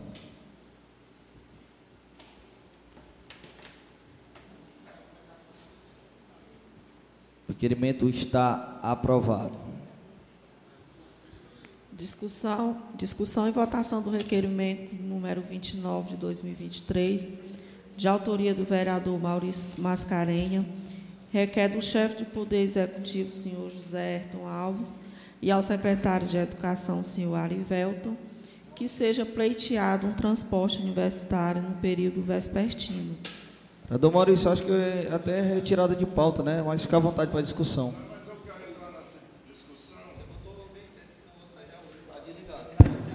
Eu quero entrar na discussão, presidente, quero que seja votada essa matéria, porque como o vereador Mardônio já falou, isso aqui é uma lei federal, nessa questão do transporte dos estudantes, né? tanto faz para as crianças como para os universitários. É uma lei que tem que ser cumprida. E eu não sei por que aqui em Meruoca está tendo essa dificuldade né, de deixar os alunos primeiro sem o transporte. Aí depois a gente vem reclamar aqui. Aí por coincidência, logo depois da reclamação, se resolve o problema. Eu estou falando aqui desde a, das crianças do infantil, né? de uma denúncia, a única denúncia que o vereador Maurício fez da gestão, né, foi sobre transporte escolar. E uma denúncia que foi feita pelo prefeito Herto, na época que ele era vereador, essa denúncia está lá, tramitando, né? E se precisar fazer de novo, outra denúncia eu irei, eu irei fazer, porque é inadmissível, pessoal, continuar essa questão das D20s, né? vindo pegar as crianças né? em local no asfalto. Né? É inadmissível isso aí. E é inadmissível também um universitário estar perdendo aula porque a Secretaria de Educação não está colocando um ônibus. Né? Então, como eu já falei, que isso possa ser cumprido. Se o secretário é, Arivelton, que é uma pessoa boa, quando a gente fala com ele, não tem nada contra ele, né? apenas tem. Mudou muito, né? porque antes ele, ele nos procurava né? para pedir, para votar dessa maneira. Chegou a vir aqui, né? que ele fazia parte do, do sindicato, né? mas agora ele, como secretário, não quer. Ele poderia vir de maneira voluntária para explicar, rapaz, eu não estou conseguindo resolver isso por isso, mas a gente vai conseguir resolver. Então, pronto que isso possa ser cumprido, que esse problema possa ser resolvido desses alunos aqui que precisam do ônibus para ir para Sobral e outros vários outros problemas que existem, né, que a gente está vendo aí que existe essa questão das crianças andando em carro aberto, isso é crime federal. Ô né? Maurício. Então, qualquer vereador, qualquer cidadão pode fazer essa denúncia porque não é mais para acontecer isso. Mas o município de Meruoca, ele continua insistindo. E, e olhe só o que eu tenho dito. Vamos supor que o caranguejo, o ônibus não possa ir lá embaixo, lá no finalzinho da estrada, né? Onde estão prometendo, onde o governo do estado vai fazer, né? A obra do, do asfalto. Ali vai ser tudo asfaltado. Mas o ônibus pode passar ali, na entrada do, do caranguejo, naquele asfalto do São Daniel, Aí as crianças descem ali e pegam um ônibus para vir para Meruoca. A D20 não precisa vir até o Rosinha Sampaio, não precisa vir até o Monsenhor Furtado. É para deixar lá, e lá se pega o transporte fechado da maneira correta e que possa chegar até a escola. É, continua de fato, lá no Santo Antônio dos Melos, a terra do Roberto Viano, os parentes do Roberto, também é um carro aberto e antes era uma Kombi. E fazia, só que o rapaz desistiu devido ao preço. Aí tem vários exemplos aí de, de ainda estar carro aberto.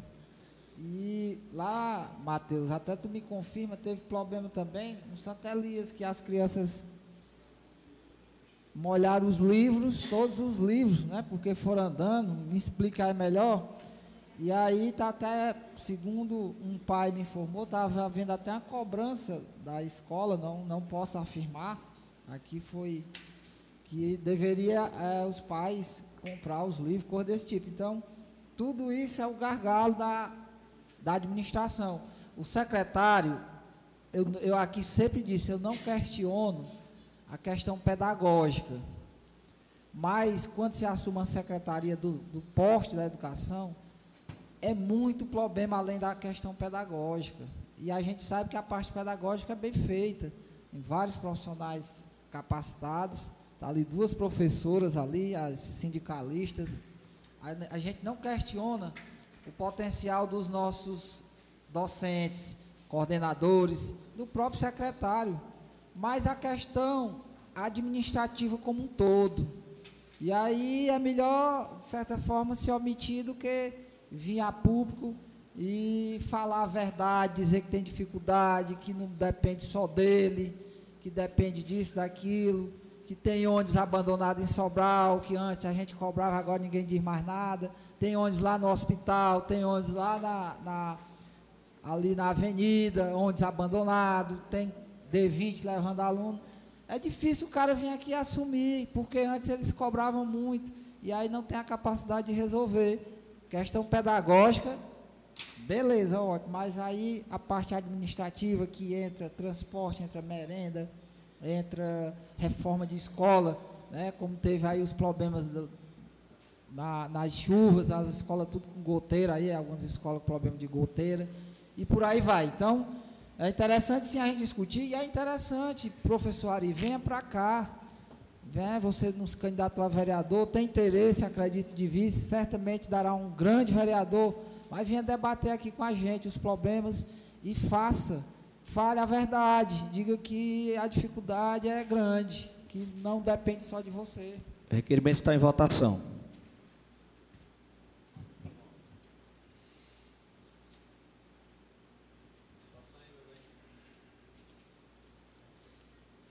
Aprovado. Discussão e votação do requerimento de número 30 de 2023, de autoria da vereadora Ana Carina de Oliveira, requer ao secretário de Infraestrutura e Urbanismo, senhor João Carlos, que seja realizado a recomposição em pedra tosca do acesso ao São João de Cima.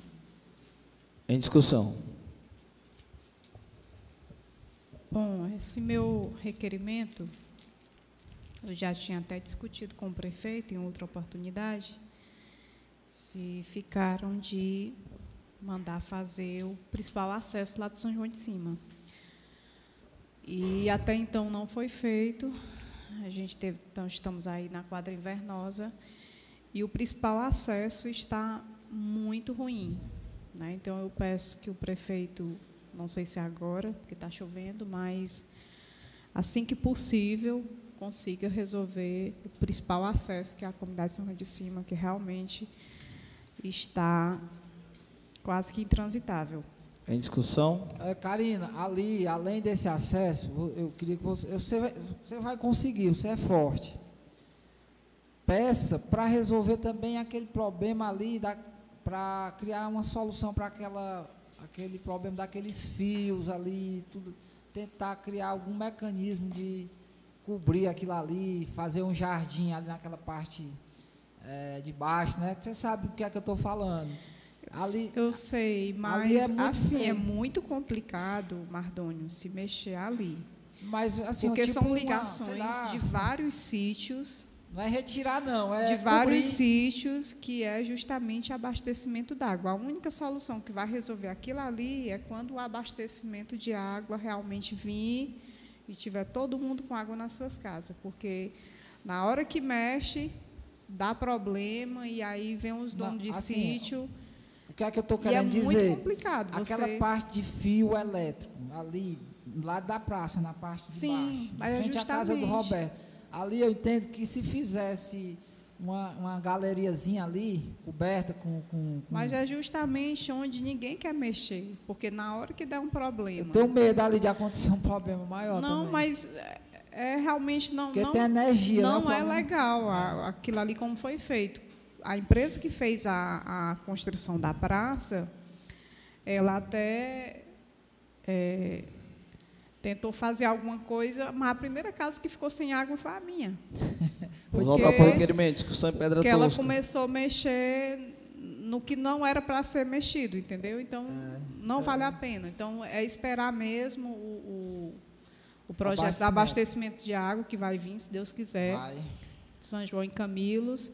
Mas, voltando aqui, senhor presidente, para o requerimento, que seja feito quanto antes a, a questão do acesso lá da comunidade e que seja feito também a questão da, da passagem molhada, porque eu já, inclusive, coloquei um requerimento aqui e também não foi atendido, que foi a questão da passagem molhada, porque quando chove, ali fica um córrego.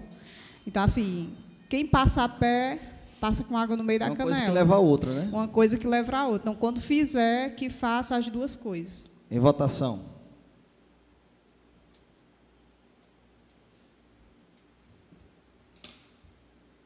Requerimento aprovado. Discussão e votação da indicação de número 18 de 2023, de autoria da vereadora Érica, que indica ao chefe do Poder Executivo, senhor José Herto, e ao secretário de Infraestrutura e Urbanismo que seja feita a pavimentação no percurso que antecede o sítio Olho d'Água, localizado no distrito de São Francisco, passando pela Casa de Farinha até a residência do senhor que atende pelo pseudônimo de senhor Bolachinha. Em discussão. interessante esse É, pra, esse acesso, né, ali onde São Francisco é um local onde tem muitos sítios, principalmente ali naquela região, e queria, né, que esse acesso ele fosse feito naquela região, é, passando pela casa de farinha, pela casa da Dona Maria Rosa, e também tem um outro trecho que é o da casa de farinha, é, me recordar aqui que eu até te disse no começo. Lá da casa de, é, que vai até o seu bolachinha, né? Que tanto um, o acesso é um para o olho d'água e o outro para Santa Úrsula, né? Então, espero que esse requerimento seja atendido né, em benefício da população, dos moradores. Só entrando na discussão. Vereadora, são, são é os dois caminhos. É um antes da casa de farinha, e um- igual com a casa de farinha, e outro depois da casa de farinha. E, mas é bom também ter o reforço, porque a gente já entrou, né, um tempo atrás, entramos com um requerimento justamente para fazer o acesso ali até aquele povoado ali do Nino, que é a parte mais povoada ali da região, né, da Santa Úrsula. Assim também, como a gente vai entrar com um requerimento aqui na próxima sessão, é, de uma ampliação de coleta de lixo por, por lá, porque lá os- o, carro não vai até. Eu tive lá no domingo, andando lá na região, o carro não vai até o sítio Santa Úrsula.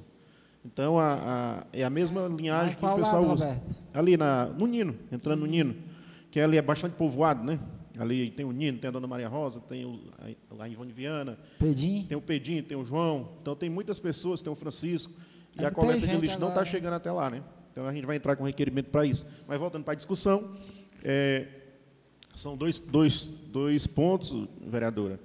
É um que dá acesso direto à Casa do Bolachinho e outro que passa justamente dentro desse povoado que nós estamos discutindo aqui, é, o seu requerimento. Eu sou a favor. Antes de colocar em votação, vereador Roberto, só um ponto aqui é, que a gente ressalta o quanto a Meroca, por completo, é prejudicada por conta de gestões anteriores que não fizeram o básico do básico. A gente já vê o tanto de requerimento que saiu do Matheus, que saiu do Roberto e agora vem da Érica pedindo para São Francisco mesmo e os entornos que precisam de um mínimo de calçamento e não teve, né? Que era pelo menos o básico, né? Para ter, infelizmente, é, é, é muito complicado. Presidente, discutir aqui um pouquinho. É, essa, esse caminho ali, Roberto, que foi prometido demais ao Pedro Viana, esse outro acesso. E o olho d'água, é, essa região do olho d'água ali, até o campo, é, não tem calçamento não, e tem vários ramais, né? Inclusive aquele que vai lá para. Ah, não vou nem dizer aqui que é o olho d'água. E um sonho antigo também, Roberto, que eu acho que não era tão, tão dispendioso financeiramente, era a questão daquela estrada para o Santo Inácio. É um sonho do pessoal do Santo Inácio, do Olho d'Água ali, e até para quem vai para o Santo Inácio encurta muito. Né? Eu acho que a prefeitura aí tem a licitação para a máquina, porque não faz. Não é tanta coisa não, a estrada que o Chico Santos abriu, daria para pelo menos deixar em terra mesmo, no verão ia ser muito utilizado esse caminho. Então, é, Rubinho, eu queria lhe dizer que eu vou trazer requerimentos da dona Neném, que foi vereadora por cinco, seis mandatos. Eu vou trazer requerimento do primeiro mandato dela, que ela repetiu todo ano os seis mandatos e nunca foi atendido. O Ademar também tem, que está com, com 15 mandatos que está aqui já, o Ademar? O Ademar também tem. Então, essa é a dificuldade do serviço público. E aí, quando a gente tem, por que é que eu me animei com o meu prefeito Ayrton? Meu prefeito fez vários requerimentos aqui que agora ele tem a possibilidade de atender ele próprio e ele não faz. Como, por exemplo, ele pediu, Karina, uma, um- uma proteção aqui para a estátua do Monsenhor Furtado, prefeito Ayrton. Meu prefeito atenda seu pedido. É um exemplo bem pequenininho. E o João Carlos já disse, olha, se quiser eu vou ainda hoje. Ele mandou uma mensagem aqui para mim, mas aí o presidente que sabe. Ele disse que vem com o maior prazer. Só dá ele aqui também, né? Entrando aí nessa discussão de estrada, é bacana a gente ouvir da população, né, principalmente aqueles mais antigos, que o prefeito que mais abriu estrada aqui na Meruoca foi o ex-prefeito Chico Sanfo. E de lá para cá, pessoal, a gente precisa muito desse serviço de calçamento, porque as nossas estradas são realmente ruins. E quando se faz o calçamento, aí se cometem um grande erro, que não tem manutenção no calçamento. Todos os prefeitos fizeram, aí um bocado de calçamento. O Aristides foi um que fez um pedaço imenso de calçamento ali no São Francisco naquela época, né? Das passagens molhadas, pessoal, eu estou aqui já, vai fazer 20 anos que eu fui eleito pela primeira vez. E eu lembro que passagem molhada de verdade mesmo, aqui na Meruoca, que eu vi, só foram feitos três, que foi na gestão do João Coutinho. Foi aquela ali do sítio Pintos, foi, foi até a mesma empresa que fez, eu lembro demais. A passagem molhada do sítio Pintos, a passagem molhada da Santa Rosa e a passagem molhada que dá acesso ali à casa do Pedro Viana, né, que, é, que é onde estão pedindo. E foi depois, estou falando dessas três. Aí depois fizeram aquela passagem molhada lá do São Vicente, também que melhorou muito aquela entrada. Não, eu não falei as três, não. São Vicente não foi feito na mesma época. A, a mesma empresa fez Santa Rosa, Pintos e essa lá do Pedro Viana, sabe?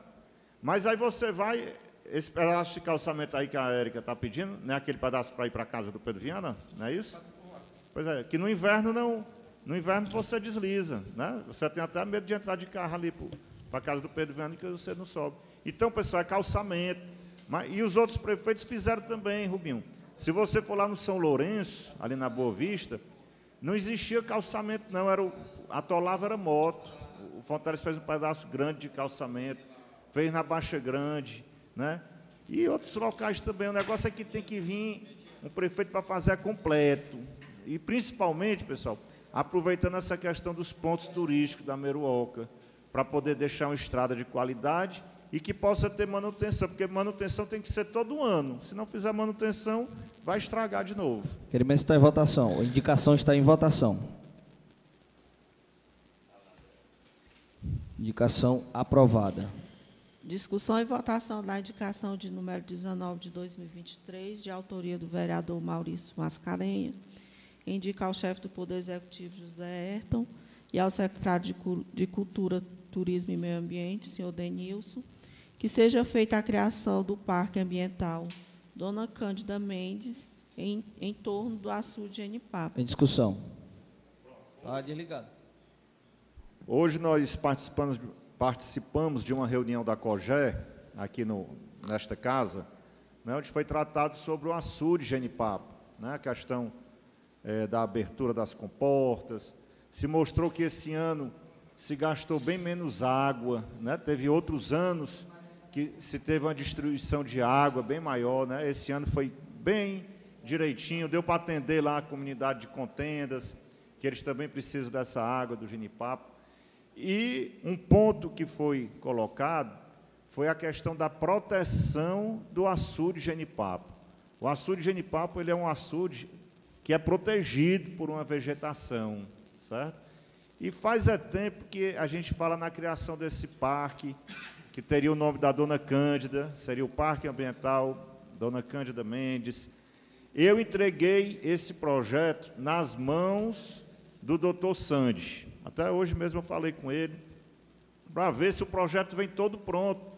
Por que o pessoal já chegou para mim, algumas pessoas, Maurício, por que você não faz o projeto? Porque tem que ser o executivo, porque vai ter despesa, certo? Ali é para ser uma proteção, aquela cerca, vereador Zé Maria, que você conhece muito bem, que foi feito lá, tem que ter manutenção. Eu acho que fizeram a cerca e nunca deram uma manutenção na cerca que tem lá no açude. As estradas, pessoal, não tem acesso. O acesso lá para o açude é brincadeira, né? Você não consegue descer lá para a parede do açude porque é terrível o caminho, né?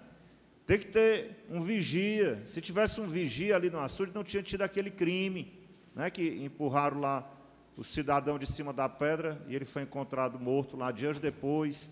E nós temos ali, vereador Rubinho, a Casa do Mel, né, onde você pode ter um vigia para a Casa do Mel, que vai servir também para a entrada do açude, que ninguém quer impedir que as pessoas entrem no açude ali. O açude é, é público, é um açude lindo. Se você for dar uma olhada, o açude de Anipapo talvez seja um dos pontos turísticos mais bonitos da Meruoca, quando ele está sangrando, principalmente, aquilo ali é, é uma beleza fenomenal, né? E a gente não vê esse cuidado por parte do município. Se você for ali, na entrada, aqui na CE, onde os caminhões entram, né, os carros-pipa entram para pegar água, a estrada está destruída. Tem um portão velho abandonado. não tem cuidado, pessoal. Eu já pedi por diversas vezes. Quem ainda fez algumas limpezas ali nas margens do açude, pode perguntar lá para a população ali do que mora ali na, na, na vila, foi eu, certo? Na época do prefeito Fonteles, dando um jeito de pagar os trabalhadores. Nessa gestão agora, eu cheguei a conversar com o Herto, no começo do mandato, para dar uma atenção ali, para poder fazer uma limpeza, para poder fazer essa questão ambiental de recolher lixo, de tirar aquela madeira seca, que o açude tem muita madeira seca. E foi, melhorou foi muito. Se vocês forem dar uma volta hoje nas margens do açude Genipapo, vocês vão ver que está bem cuidado, encheu de capim. Para quem tem seus animais, pode ir lá tirar o capim para poder é, criar seus animais. Então, eu queria que tivesse esse cuidado por parte do município. E a gente criando esse parque ambiental, certo? Vai ser oficial, vai dar para a gente ter esse cuidado. Tem a AMA que está aí, que é para cuidar dessa questão ambiental. Então, que esse projeto possa vir para esta casa, está nas mãos do doutor Sandy, está na Procuradoria do município. E hoje, na, reuni na reunião, a COGÉ pediu.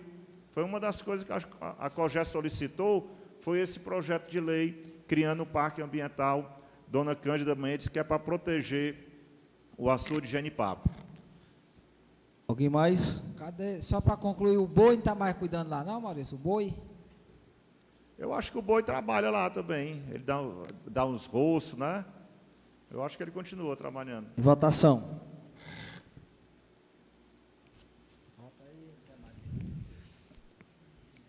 A indicação está aprovada. Discussão e votação da indicação de número 20 de 2023, de autoria da vereadora Ana Carina, que indica ao secretário de Infraestrutura e Urbanismo, João Carlos, que seja feita a substituição das lâmpadas do campo do São João de Cima por lâmpadas de LED. Em discussão. Senhor presidente, eu estou é, colocando essa indicação porque essa é uma demanda lá da, dos desportistas, lá da comunidade, e foi uma promessa também do prefeito Herto, em uma reunião que nós tivemos lá com a comunidade. Eu coloquei essa indicação ano passado, estou recolocando aqui para relembrar aí o pedido da comunidade. Em votação. É, só, discu só discutir um pouco. É, vereadora, eu acredito que será atendido, porque é, em conversa com o João Carlos, é, em muitos pontos que está sendo feito é, manutenção nas luzes, é, ele já está, quando tem né, a, o, a lâmpada de LED, ele já está fazendo a substituição. Inclusive, a gente teve lá no Cajueiro, e aquela pracinha lá, hoje ela está com lâmpada de LED. Né, lá para cima do Cajueiro, uma pracinha pequena com lâmpada de LED. E ele comentava que onde fosse fazendo manutenção, que tivesse a lâmpada de LED, ia substituindo. E e hoje eu também conversei com o Claudemir, e também, viu, Matheus, uma notícia até boa, né? apesar de muito tempo, mas até boa, que ele disse que está esperando chegar umas lâmpadas de LED justamente para colocar na praça do, do Santo Elias. Né? Então, a gente sabe, você que já acompanhou muito essa questão da, da, de luminária, a gente sabe da importância que é esse projeto de, de lâmpada de LED. E a gente vê em vários pontos né, né do município é, já é, o reflexo da, da, gestão, que é essa questão dos LEDs aí em muitos pontos. Né? O próprio Fernandes, eu acho que já tem, algumas de São Francisco tem, é, na Praça do Cajueiro, na Meroca, que a gente nem se fala, né? Que tem muitos, né? o centro, muitos, lâmpada de LED. Então, eu acredito que, aos poucos, a questão de iluminação pública vai melhorando aí no município de Meroca. Votação, é, discussão. Só contribuindo aqui, é, eles estiveram agora no.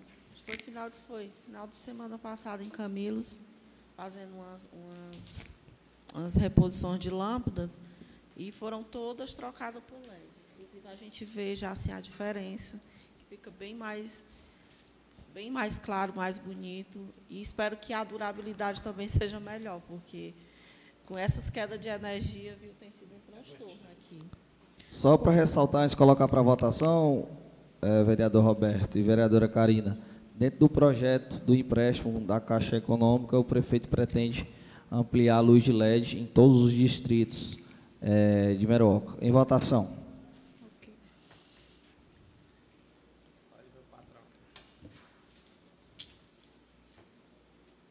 A indicação está aprovada. Encaminhamento do projeto de lei de número 004 de 2023, de 27 de fevereiro de 2023, do Poder Executivo.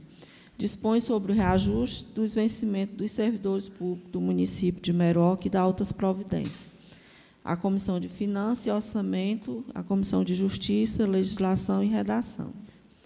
Encaminhamento do projeto de lei 003 de 2023 do Poder Legislativo, de autoria do vereador Francisco Rubens de Abreu de Souza, que dispõe sobre a denominação oficial do Centro de Educação Infantil, que é específica e dá outras providências, encaminhar para a Comissão de Justiça e Legislação e Redação. Senhor presidente. Só um é, momento. Pois não, ordem, vereador Ademar. Questão de ordem. Eu gostaria, como relator do- da Comissão de Orçamento, de redação final, eu gostaria de pedir a Vossa Excelência que fizesse essa votação logo hoje, colocasse em votação para urgência urgentíssima, para que nós votemos esse projeto ainda hoje e que os nossos funcionários sejam mais beneficiados o mais rápido possível. Isso, a sua Projeto solicitação, 004. projeto 004, né? Presidente, eu, eu reforço junto com, com o vereador Ademar que a gente possa fazer essa votação hoje, já que foi bastante discutido já com a gestão e com o sindicato. né. Acredito que os nobres vereadores aí também não irão se opor para que a gente vote aí a favor dessa matéria hoje, né?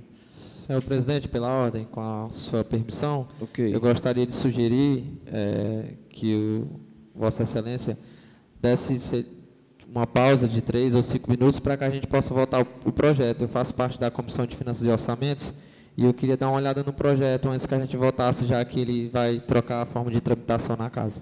Pois não. Tempo de cinco minutos concedidos para se reunir a Comissão de Finanças e Orçamentos e, e a Comissão de Justiça, Legislação e Redação para dar o parecer para o projeto de lei de número 004.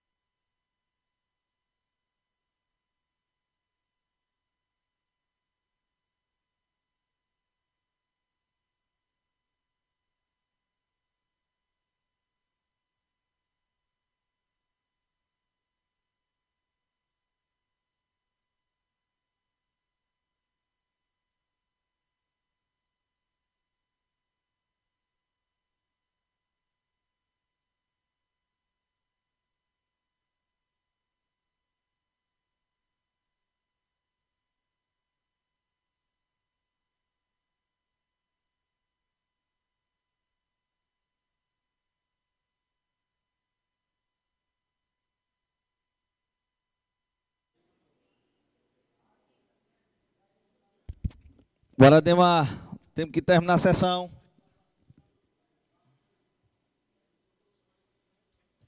Aos nobres, por favor, em seus assentos.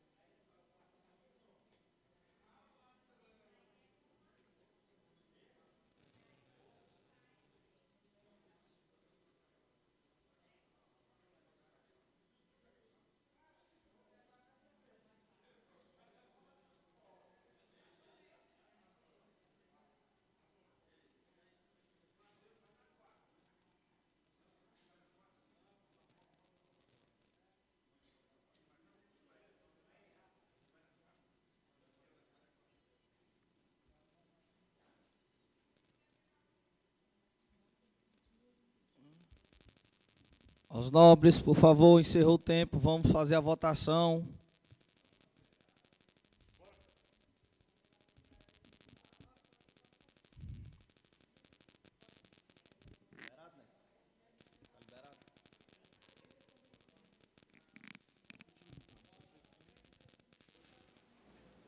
Retomando a sessão, passo a palavra ao presidente da Comissão de Finanças e Orçamento, Maurício Sanford para que pergunte como os, o restante da comissão vota. Senhor presidente, com a sua vossa permissão, gostaria só de, de, de fazer uma pergunta para os nobres que participaram da reunião junto com o sindicato, que eu estava conversando aqui agora com as meninas, e tem algumas categorias que elas não foram contempladas nesse projeto. Aí eu gostaria de saber se tem algum planejamento por parte da gestão, porque a resposta do sindicato é que não dava para adicionar, porque o projeto ele realmente já estava tramitando.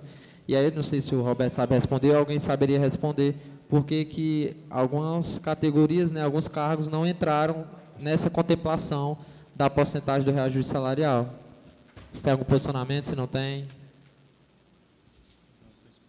Não foi discutido? Na reunião foi discutido? Não, é, o que foi discutido é que as categorias que não, que não entraram, é, eu me esqueci até a palavra que foi dita. Né? É, é a, a, prefeitura entende que as categorias que estão sendo contempladas hoje são as categorias essenciais é, para o momento. Tem outras categorias sim, tem, é, inclusive foi protocolado, mas para o momento a, as categorias essenciais são as que estão é, vigorando dentro do projeto. Acho que foi mais ou menos isso, eu não tenho muita lembrança, acho que foi mais ou menos isso que ficou acordado. Mas quais quero... são as categorias específicas que você está sentindo falta aí? Ah. Eu quero só ressaltar, pela, pela ordem aqui, senhor presidente. Senhor presidente. Pela Os auxiliares de enfermagem que são É, vereadora Karina está com a palavra. Pois é, mas eles aí eles vão. Eu quero um, ressaltar. Um reajuste a mais. Que, inclusive, até um requerimento meu que eu coloquei no início do, do, do ano para valorização de algumas, de algumas categorias. A exemplo, o secretário escolar, que está em, a, a, acima do, dos 6%, que o município é, está contemplando com 10%. Aí, nessa, nessa categoria que vai entrar com reajuste de 10%, é o agente administrativo, o digitador e o secretário escolar, que vai ter um aumento no percentual de 10%, né, que é acima da inflação. E os, os, outros, os outros cargos é 6%, que é o valor que foi acordado aí acima da Que também está acima da inflação, vereador. Né? Isso. Vereador Matheus. Só é, obrigado à vereadora aí pelos esclarecimentos. E a, acredito assim, né, como o nosso excelentíssimo presidente ressaltou, eu acredito que seja importante né, a gente é, não, não parar o projeto por, por ter algumas outras categorias. Acredito que deve ter né, um planejamento da gestão e aqui mesmo só de forma pública cobrar esse planejamento para que as outras possam vir né, no tempo certo. Como eu vi aqui, tem o, o, a parte da, da justificativa do prefeito que enfatiza né, a questão da responsabilidade fiscal. Então, acredito que esse tenha sido um dos motivos e cobrar que possa ser planejado, né, para que possa é, que possa né, atingir todas as, as categorias que são necessárias. E com relação também ao décimo, ficou claro, né? O, sim, sim. Só esclarecendo para quem está em casa, a reunião da comissão, não sei se a Karina chegou a falar, que a questão do décimo foi resolvida. Só é importante esclarecer, presidente, porque algumas pessoas até chegaram para mim e disseram que o décimo agora ia voltar a ser no final do ano, ou outros que a prefeitura tinha pegado o décimo, né, tinha cortado, mas não, né, conforme está o projeto, o décimo terceiro vai ser pago né, no, no final de cada mês na folha do mês. Né? Então, vereador Maurício, quem recebe, quem faz aniversário em janeiro vai receber no último dia de fevereiro quem faz aniversário em março vai receber no último dia de março. Janeiro é um caso específico por conta do E-Social, que não pode gerar é, a informação do, do, do, mês trabalhado. Então, só esclarecendo mesmo para quem está em casa. E em dezembro, quem for de dezembro recebe até 31 de dezembro. Né? É importante é, ressaltar que algumas pessoas podem questionar que o prefeito não deu o que estava sendo solicitado, mas que a orientação da contabilidade do setor contábil é que fosse dado somente 3%. Então, o prefeito, 3%. Então, o prefeito teve esse entendimento de, de dar o valor acima do índice da inflação de 6%. O índice da inflação hoje está 5,77%. Então, assim, a questão de, de, de, ser justo, né, de não dar abaixo desse valor. A gente sabe também que em outras gestões foi dado, numa briga constante aqui, foi dado apenas 4%, 4%, 4 e alguma coisa, e hoje está sendo dado 6%. Ah, é lógico que a gente é... queria estar atendendo a todas as categorias e principalmente dando um aumento maior. Mas a gente tem que ver também que a prefeitura tem a questão da responsabilidade. E tem ainda o índice prudencial, que é de 51,3, que ela tem que é, é, manter e para não correr o risco de cair aí na, na, na inadimplência, né, de, de, de, ter algumas certidões com alguns problemas que o município precisa estar adimplente para receber os recursos federais e estaduais. E, e só entrando um pouco na discussão, é, vale salientar também que em outros momentos né, o sindicato é, vem cobrando da gestão, e a gestão em si, realmente, em momento algum, ficou é, sem dar é, o aumento acordado entre as partes em outros momentos. Né, a questão dos professores, a questão é, de outros aumentos por outras categorias que foram reivindicados, sempre vem atendendo aí a solicitação do sindicato e das, das pessoas que fazem parte aí da, da gestão dentro dos, dos os servidores públicos né, do nosso município. É, vamos. Vossa Excelência quer utilizar? Só uma pergunta aqui, tem tudo a ver com o servidor, já perguntei ao sindicato. E, e aí, como vocês têm trâmite aberto aí, e o doutor Santos também está por ali, como é que está a questão do concurso? Tem tudo a ver com o servidor. Cadê o concurso público? Porque a lei que foi aprovada aqui está vencendo agora. E parece que estão empurrando, infelizmente, porque já foram abertos aí processos de seleção e ninguém veio falar do concurso. A última vez que foi feito concurso foi com, com Aristides, inclusive está tendo até uma faixa lá, volta Aristides, de frente à casa dele. E ninguém veio falar de concurso público da Meroca. O Netinho, secretário de administração, fez aí o recadastramento, que era para tão logo é, mandar o projeto de lei para esta casa. Ninguém veio falar.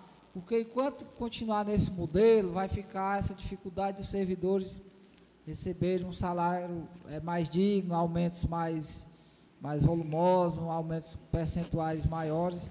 Por conta de quê? Que a folha está inchada. É emprego político, como é sempre dado. E não é só agora não, não é mérito da atual gestão não, é sempre assim. E o servidor vai ter mais vez quando se diminuir esse número gigantesco que é de servidores contratados, inchando a folha de serviço por conta de acordos políticos. Então, aproveitando aqui que estamos falando do aumento dos servidores, eu quero cobrar mais uma vez a questão do concurso público. Votaremos a urgência urgentíssima primeiramente. Vereador Maurício. Como presidente da Comissão de Finanças, sou a favor. Nós estamos primeiramente votando a urgência urgentíssima. Você é a favor da urgência urgentíssima? Sou a favor. Vereadora Karina. A favor. Vereadora Érica. A favor. Vereador Roberto. A favor. Vereadora Márcia. A favor. Vereador Ademar. A favor. Vereador Matheus. Sou a favor, presidente. Vereador José Maria. A favor. Vereador Mardônio. A favor. A urgência urgentíssima está aprovada. Agora eu passo para o, o presidente da Comissão de Finanças e Orçamento, vereador Maurício, para fazer eh, as perguntas do restante dos, do membro e do relator como votam a respeito do projeto do reajuste. Como presidente, eu voto a favor e deixo que os demais votem. Eu, como membro da comissão, voto a favor. Como relatora, voto a favor. Então está aprovado na Comissão de Finanças e Orçamento o projeto. Agora a Comissão de Justiça, Legislação e Redação, que tem como presidente a vereadora Ana Karina. Como presidente, sou a favor, convoco o relator e o membro Maurício Santos de Padar. Eu, como relator da comissão, sou a favor, senhor presidente. Como membro, sou a favor. Então está aprovado também na Comissão de Justiça, Legislação e Redação. Iremos para a votação final. Vereador Maurício. A favor. Vereadora Karina. A favor. Vereadora Érica. A favor. Vereador Roberto. A favor. Vereadora Márcia. A favor. Vereador Ademar. A favor. Vereador Matheus. A favor, Vereador presidente. José Maria. Sou a favor. Vereador Mardônio. A favor. Está aprovado por unanimidade o projeto de lei de número 004/2023, eh, que dispõe sobre reajuste dos vencimentos dos servidores públicos no município de Meruoca. Encaminharemos também o projeto de lei de número 003/2023 à Comissão de Justiça, Legislação e Redação para que seja apreciado o mais breve possível. E agora daremos sequência à, vota, ao- à finalização das matérias. Senhora presidente, faça a convocação à comissão para quarta-feira. Para vir 10 horas. 10 horas. Convoco a Comissão de Justiça, Legislação e Redação Final a discutir o projeto. É obrigado. senhora. Votação final do projeto de decreto legislativo de número 01 de 2023 do Poder Legislativo, de autoria do vereador José Maria Ferreira do Nascimento, que ortoga o título de cidadã meroquense à personalidade de Maria José de Lima e da outras providências. Em discussão.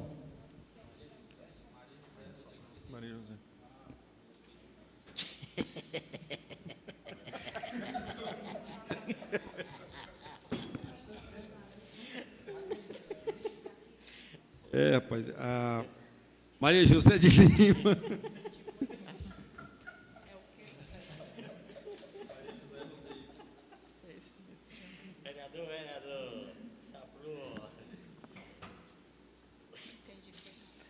É a companheira do nosso amigo vereador Tiago Marques. É que eu tenho o maior prazer de estar oferecendo essa essa comenda. E é isso mesmo, o meu comentário é só isso. Em votação.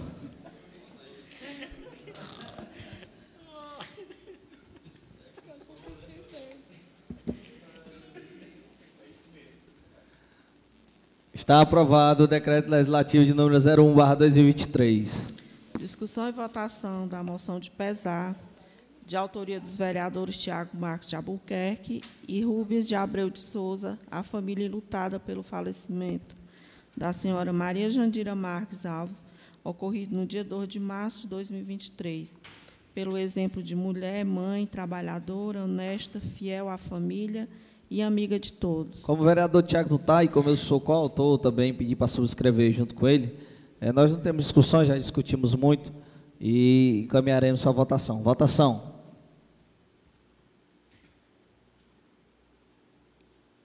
Senhor presidente, eu até gostaria de pedir a Vossa Excelência que, quando viesse uma moção de pesar, não fosse colocado discussão, Porque não vai, é, não é discussão, é comentar. Ou pelo menos comentar o falecimento de. É o fulano. regimento, senhor presidente? Eu sei, senhor mas discussão, discussão é, fica assim, tão assim. Mas tá bom, tudo bem. Pronto, agora. É, moção de pesar está aprovada. Ah, É só, só. Do só a justificativa. Né? É a moção de aplauso. O vereador que este subscreve vem respeitosamente apresentar à mesa na forma de regi- forma regimental e, após ouvido o plenário, seja encaminhado com gradulação nos termos dessa moção de aplauso ao EMOSSE, situado no município de Sobral. Em discussão. Bom, é, o EMOS, todos nós sabemos da relevância que é o EMOS e a sede que contempla 70, 59 municípios, 70 hospitais, uma população de quase 1 milhão e 800 habitantes, incluindo o nosso município, a Meroca, que salva vidas, né? salva vidas. Dois, Todos nós aqui já tivemos alguma coisa a ver em solicitar uma bolsa de sangue para um parente, um amigo, até para a gente mesmo. Então, eu queria reconhecer, através dessa moção de aplauso, a importância do EMOS no sistema de saúde, salvando vidas. E o EMOS, inclusive, já tem aqui, para o dia 24 de março, ele estará aqui na Universidade Aberta do Brasil para fazer a captação de doadores. Então, peço o apoio dos senhores para que a gente sempre enalteça instituições que tão bem representam a sociedade como, a- como é o EMOS. Em votação, vereador Mardônio. Por favor. Vereador Zé Maria. A favor. Vereador Matheus. Sou a favor, presidente. Vereador Ademar. A favor. Vereadora Márcia. A favor. Vereador Roberto. A favor. Vereadora Érica. A favor. Vereadora Ana Carina. A favor. Vereador Maurício. Aprovado. Ainda tem pauta aí? Não, Só- agora só nós questão de iremos ordem, para a tribuna popular. Eu queria solicitar do, do nosso presidente, na próxima semana vai ser a entrega da comenda Monsenhor Furtado, não é isso? Dia 13? Então, que a gente entrasse em acordo aqui para ter somente na sessão ordinária, só as tribunas no máximo, aí as tribunas, a gente não apresentar matérias, para que a gente faça uma sessão solene com todo é, é, glamour que cabe para o momento, para não ser demorado para o agraciado, no caso, que é o padre Fábio. Né? Ok, a solicitação aceita e espero a compreensão dos nobres eh, sobre a questão das matérias. Quem encaminhar as matérias agora ficará para, para a próxima segunda após a segunda 13. Eh, temos um inscrito aqui na tribuna popular, Rosmeire Araújo, com tempo de 10 minutos. E depois, para finalizar, o nosso grande Elias. Toda primeira segunda-feira do mês, seu Elias vai estar marcando presença nessas tribunas, viu? Já está feito o requerimento, seu Elias.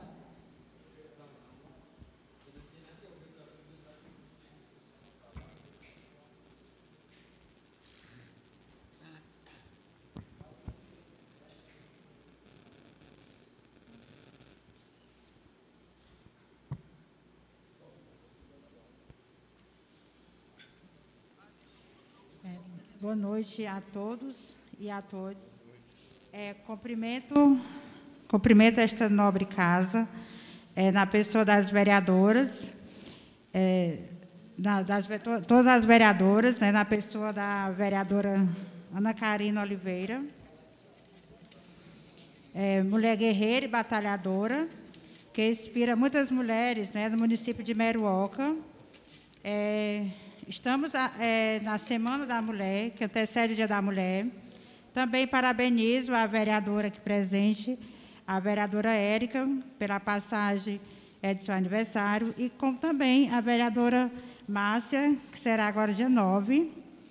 É, cumprimento os internautas, servidores públicos filiados ao CIDTRAN e toda a população em geral. É, cumprimento aqui os presentes desta casa. É, hoje nos alegra estarmos de volta a esta casa, que sempre nos receberam né, com fraternidade e amizade. É o projeto de lei é, que aqui foi aprovado, né, o 004-2023, é, hoje por esta casa, faz menção ao reajuste anual dos servidores públicos de Meruoca e a regularização do pagamento do 13º dos servidores. Muito nos alegra a participação dos servidores nas mesas de negociações que, que ocorreram durante o mês de janeiro e meados de fevereiro no CIDTRAN. Estivemos reunidos com as diversas categorias é, de servidores públicos, onde foram discutidas as pautas e enviadas à gestão municipal.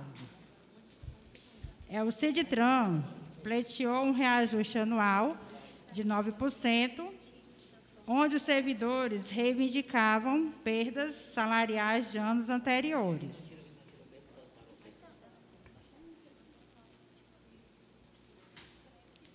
É, sabedores que o índice da inflação é, fechou em 5,78%. É, o CIDTRAN é, foi convidado é, na última sexta-feira a participar de uma reunião na Câmara Municipal, onde foi justificado o percentual aqui votado pelos nobres vereadores de 6% de reajuste e o percentual das demais categorias é, que aqui foram votados. É, de acordo com a justificativa apresentada pela gestão, a lei de responsabilidade fiscal é, não teria mais margem né, para percentual de reajustes salariais e que já se encontrava no, nos limites prudenciais. É, o CIDTRAN deixa a mensagem que a mesa de negociação com a gestão é permanente e que as reivindicações chegarão na pasta da gestão municipal. Fica aqui também o, a solicitação do, da, do apoio à enfermagem nacional, como também os profissionais da enfermagem municipal, que estará ocorrendo agora, dia 10 de março, é uma, uma paralisação nacional. E aqui também ressalto a importância da valorização é, e que também os nobres vereadores vejam a questão dos servidores que hoje é, são os auxiliares de enfermagem. Atualmente, existe uma perseguição gratuita contra o CIDTRAN. Fica aqui o pedido aos vereadores e servidores públicos que fiquem atentos às fake news é, desde já, agradeço a participação e o CIDTRAN se encontra à disposição de todos os vereadores, como também é, dos servidores públicos filiados ao CIDTRAN. E uma boa noite. Ok, Rosimeira, obrigado.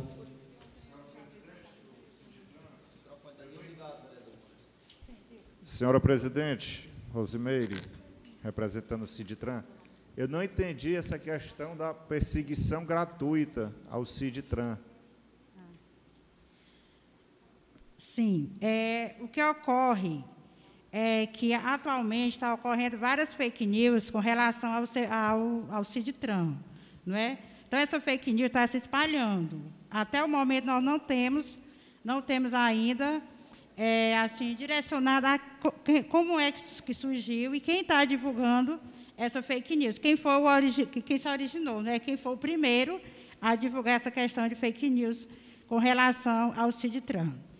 É, tivemos, assim, tivemos alguns relatos né, de alguns servidores que nos chegaram e, fa e falaram a questão de desfiliação do, na, a, de, de, de desfiliação do CIDTRAN que iriam para outro para outra categoria, né? Iria para outros, outros Mas assim, até o momento nós não temos ainda a certeza, não é, de como é que surgiu, mas nós estamos já investigando.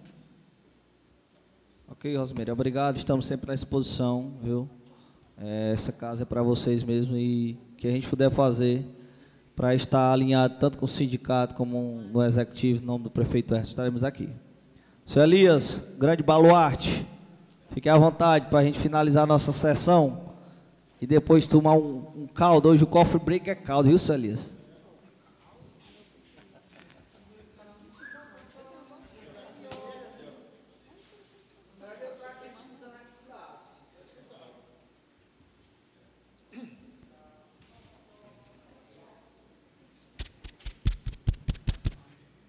Boa noite ao senhor presidente, boa noite a todos os vereadores e vereadoras, a todas funcionários da casa e funcionários e funcionárias, né? De modo geral, né? Quero abraçar todos que fazem parte da, da mesa e dar aquele boa noite de alegria, de participação e de prazer, que vocês sabem que eu sempre estou aqui ao lado de vocês. Já estou perto de me aposentar, mas enquanto vida tiver, eu estou por aqui, dando, dando meu, minha palavra a vocês, né? Porque o pessoal sempre pergunta, Elia vai falar hoje? E não, eu sempre estou falando, cara. Eu, eu, falo todo dia, né? Então, é, é importante, né? Eu, eu estou com. Foi, foi dos primeiros participador da tribuna foi eu, né? Eu tenho certeza, né? Se aparecer outro, eu, eu, eu concordo, né? Se aparecer, né? Que eu acho difícil aparecer, né? E o mais, só agradecer ao senhor presidente, Rubinho do Zezé, e a toda a sua família, a sua mãe, esposa e, e demais pessoas da família do, do Zezé, é pessoa muito maravilhosa, né? Então, eu quero, modo de geral, quero ser solidário à dona Jandira, em nome de todas as mulheres, quero ser solidário à dona Jandira ter passado por andar de cima, né? Que a gente tem que lamentar, mas é, é isso mesmo, é a vida, né? Então, também eu quero dar um, meus pêsames à família do seu João Trajano também, né? Em nome da dona Marinha, seus, seus filhos, filha, a Joelma, a todos que fazem parte da família, meu, meu, minhas, meu, minha solidariedade, né? que eu não sei nem dizer não, mas eu estou dizendo. Né? então, quero ser, ser de, de, de, breve, dar esse boa noite a toda a família do senhor João nome da dona Marinha, que ela é uma ouvinte certa. Sempre ela, ela me pergunta, você não está mais participando da tribuna, não? Marinha, sempre eu, eu participo, né? Não se preocupe não, que um dia você, seu nome é, será citado da, na tribuna, né? E aí, então, eu quero abraçar as minhas colegas de antigamente, a, a, a Lúcia Soró e o seu Raimundo Soró, a Leonesa, a dona Célia do, do Zé Tanino e demais pessoas. A, a vovó foi embora também por andar de cima, que era a dona Aurida, né? ficou a filha, né, no lugar dela, né? E o mais, agradecer o dia das mulheres que vem aí, em nome da, da Érica, que está aniversariando, meu, meu boa noite a você e parabéns para você, desejar tudo de bom para você que é mulher, não só você, mas todas que faz parte da, da, da sua classe mulher, mulher, né? Então, meu boa noite a, a todas as, as mulheres de coração que você, você sabe que se não fosse as mulheres, nós não estávamos aqui, né? E o mais, agradecer a Deus, um pouco da minha saúde, e saúde a todas as mulheres que, faz parte da, da, da vida da nossa, da nossa Meruoca, né? E desejar tudo de bom a todos que faz parte da, da programação da, da nossa Câmara Municipal e da administração também, os garis, as garis, né? todos que fazem parte da, da administração, em nome da, das mulheres. Né? Então, Rubinho do Zezé e demais pessoas da, da, da, da casa, meu cordial abraço, desejo a você muita felicidade e para mim também, que nós precisamos de tudo, né? Tem, tem esse inverno maravilhoso, né? Tá muito, muito legal o, o nosso inverno, não está tendo chuva demais, mas é melhor do que tá, é melhor do que aquele lá do São Paulo, carregando muita gente, né? Então, sempre foi assim. Vai... O do Monte sangrou hoje, seu Elias. Foi? Foi. Notícia Oi? boa. O açude do monte sangrou Tu hoje. é doido, rapaz, sangrou, rapaz. De onde foi que veio tanta água? pois é, pois um abraço a, a você, Maurício, ao Mardônio, o nosso Matheus e, e todos os vereadores que fazem parte daqui da, da casa. É uma boa notícia, que eu não sabia não, eu estou sabendo agora, né? Eu pouco estou andando agora nos açudes agora, tanto no de baixo como no, de cima, né? Sempre eu passo para minhas andanças aí, São João, Palestina, eu vi que ele pegou um, pouco, um pouquinho de água, né? Mas eu não sabia que ele tinha- sangrado, né? Pois é, o Maurício, todos os vereadores, meu abraço, aos nossos comerciantes da Meruoca, em nome do Assis, e o Zé Leandro e demais pessoas amigas comerciantes, meu abraço, né? E só agradecer a vocês, dizer, nossos policiais, nós estamos precisando muito de vocês aí, no nosso bairro aí, que a- eu fui visitado agora, ultimamente, pelo, pelo um indivíduo, né, a minha casa, né? Eu fiz o BO, mas não sei quem é também, nem- não quero nem saber quem é, né? Então, é, o amigo do Alei sempre está pastorando a gente, né? Eu quero ah, agradecer ao nosso policial. Você sabe que ele, ele não pode pastorar a casa de ninguém, mas ele, um dia ele for pego esse lará por aí afora, dando bobeira com as minhas, meus objetos que ele levou. Espero que ele seja, seja calacrado e, e pagar o que deve, né?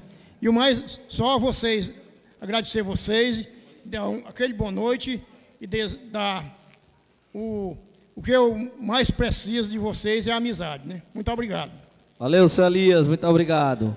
E como não havendo mais nada a tra- a tratar, declaro sobre a proteção de Deus em nome do povo de Meroca, encerrada a presente sessão.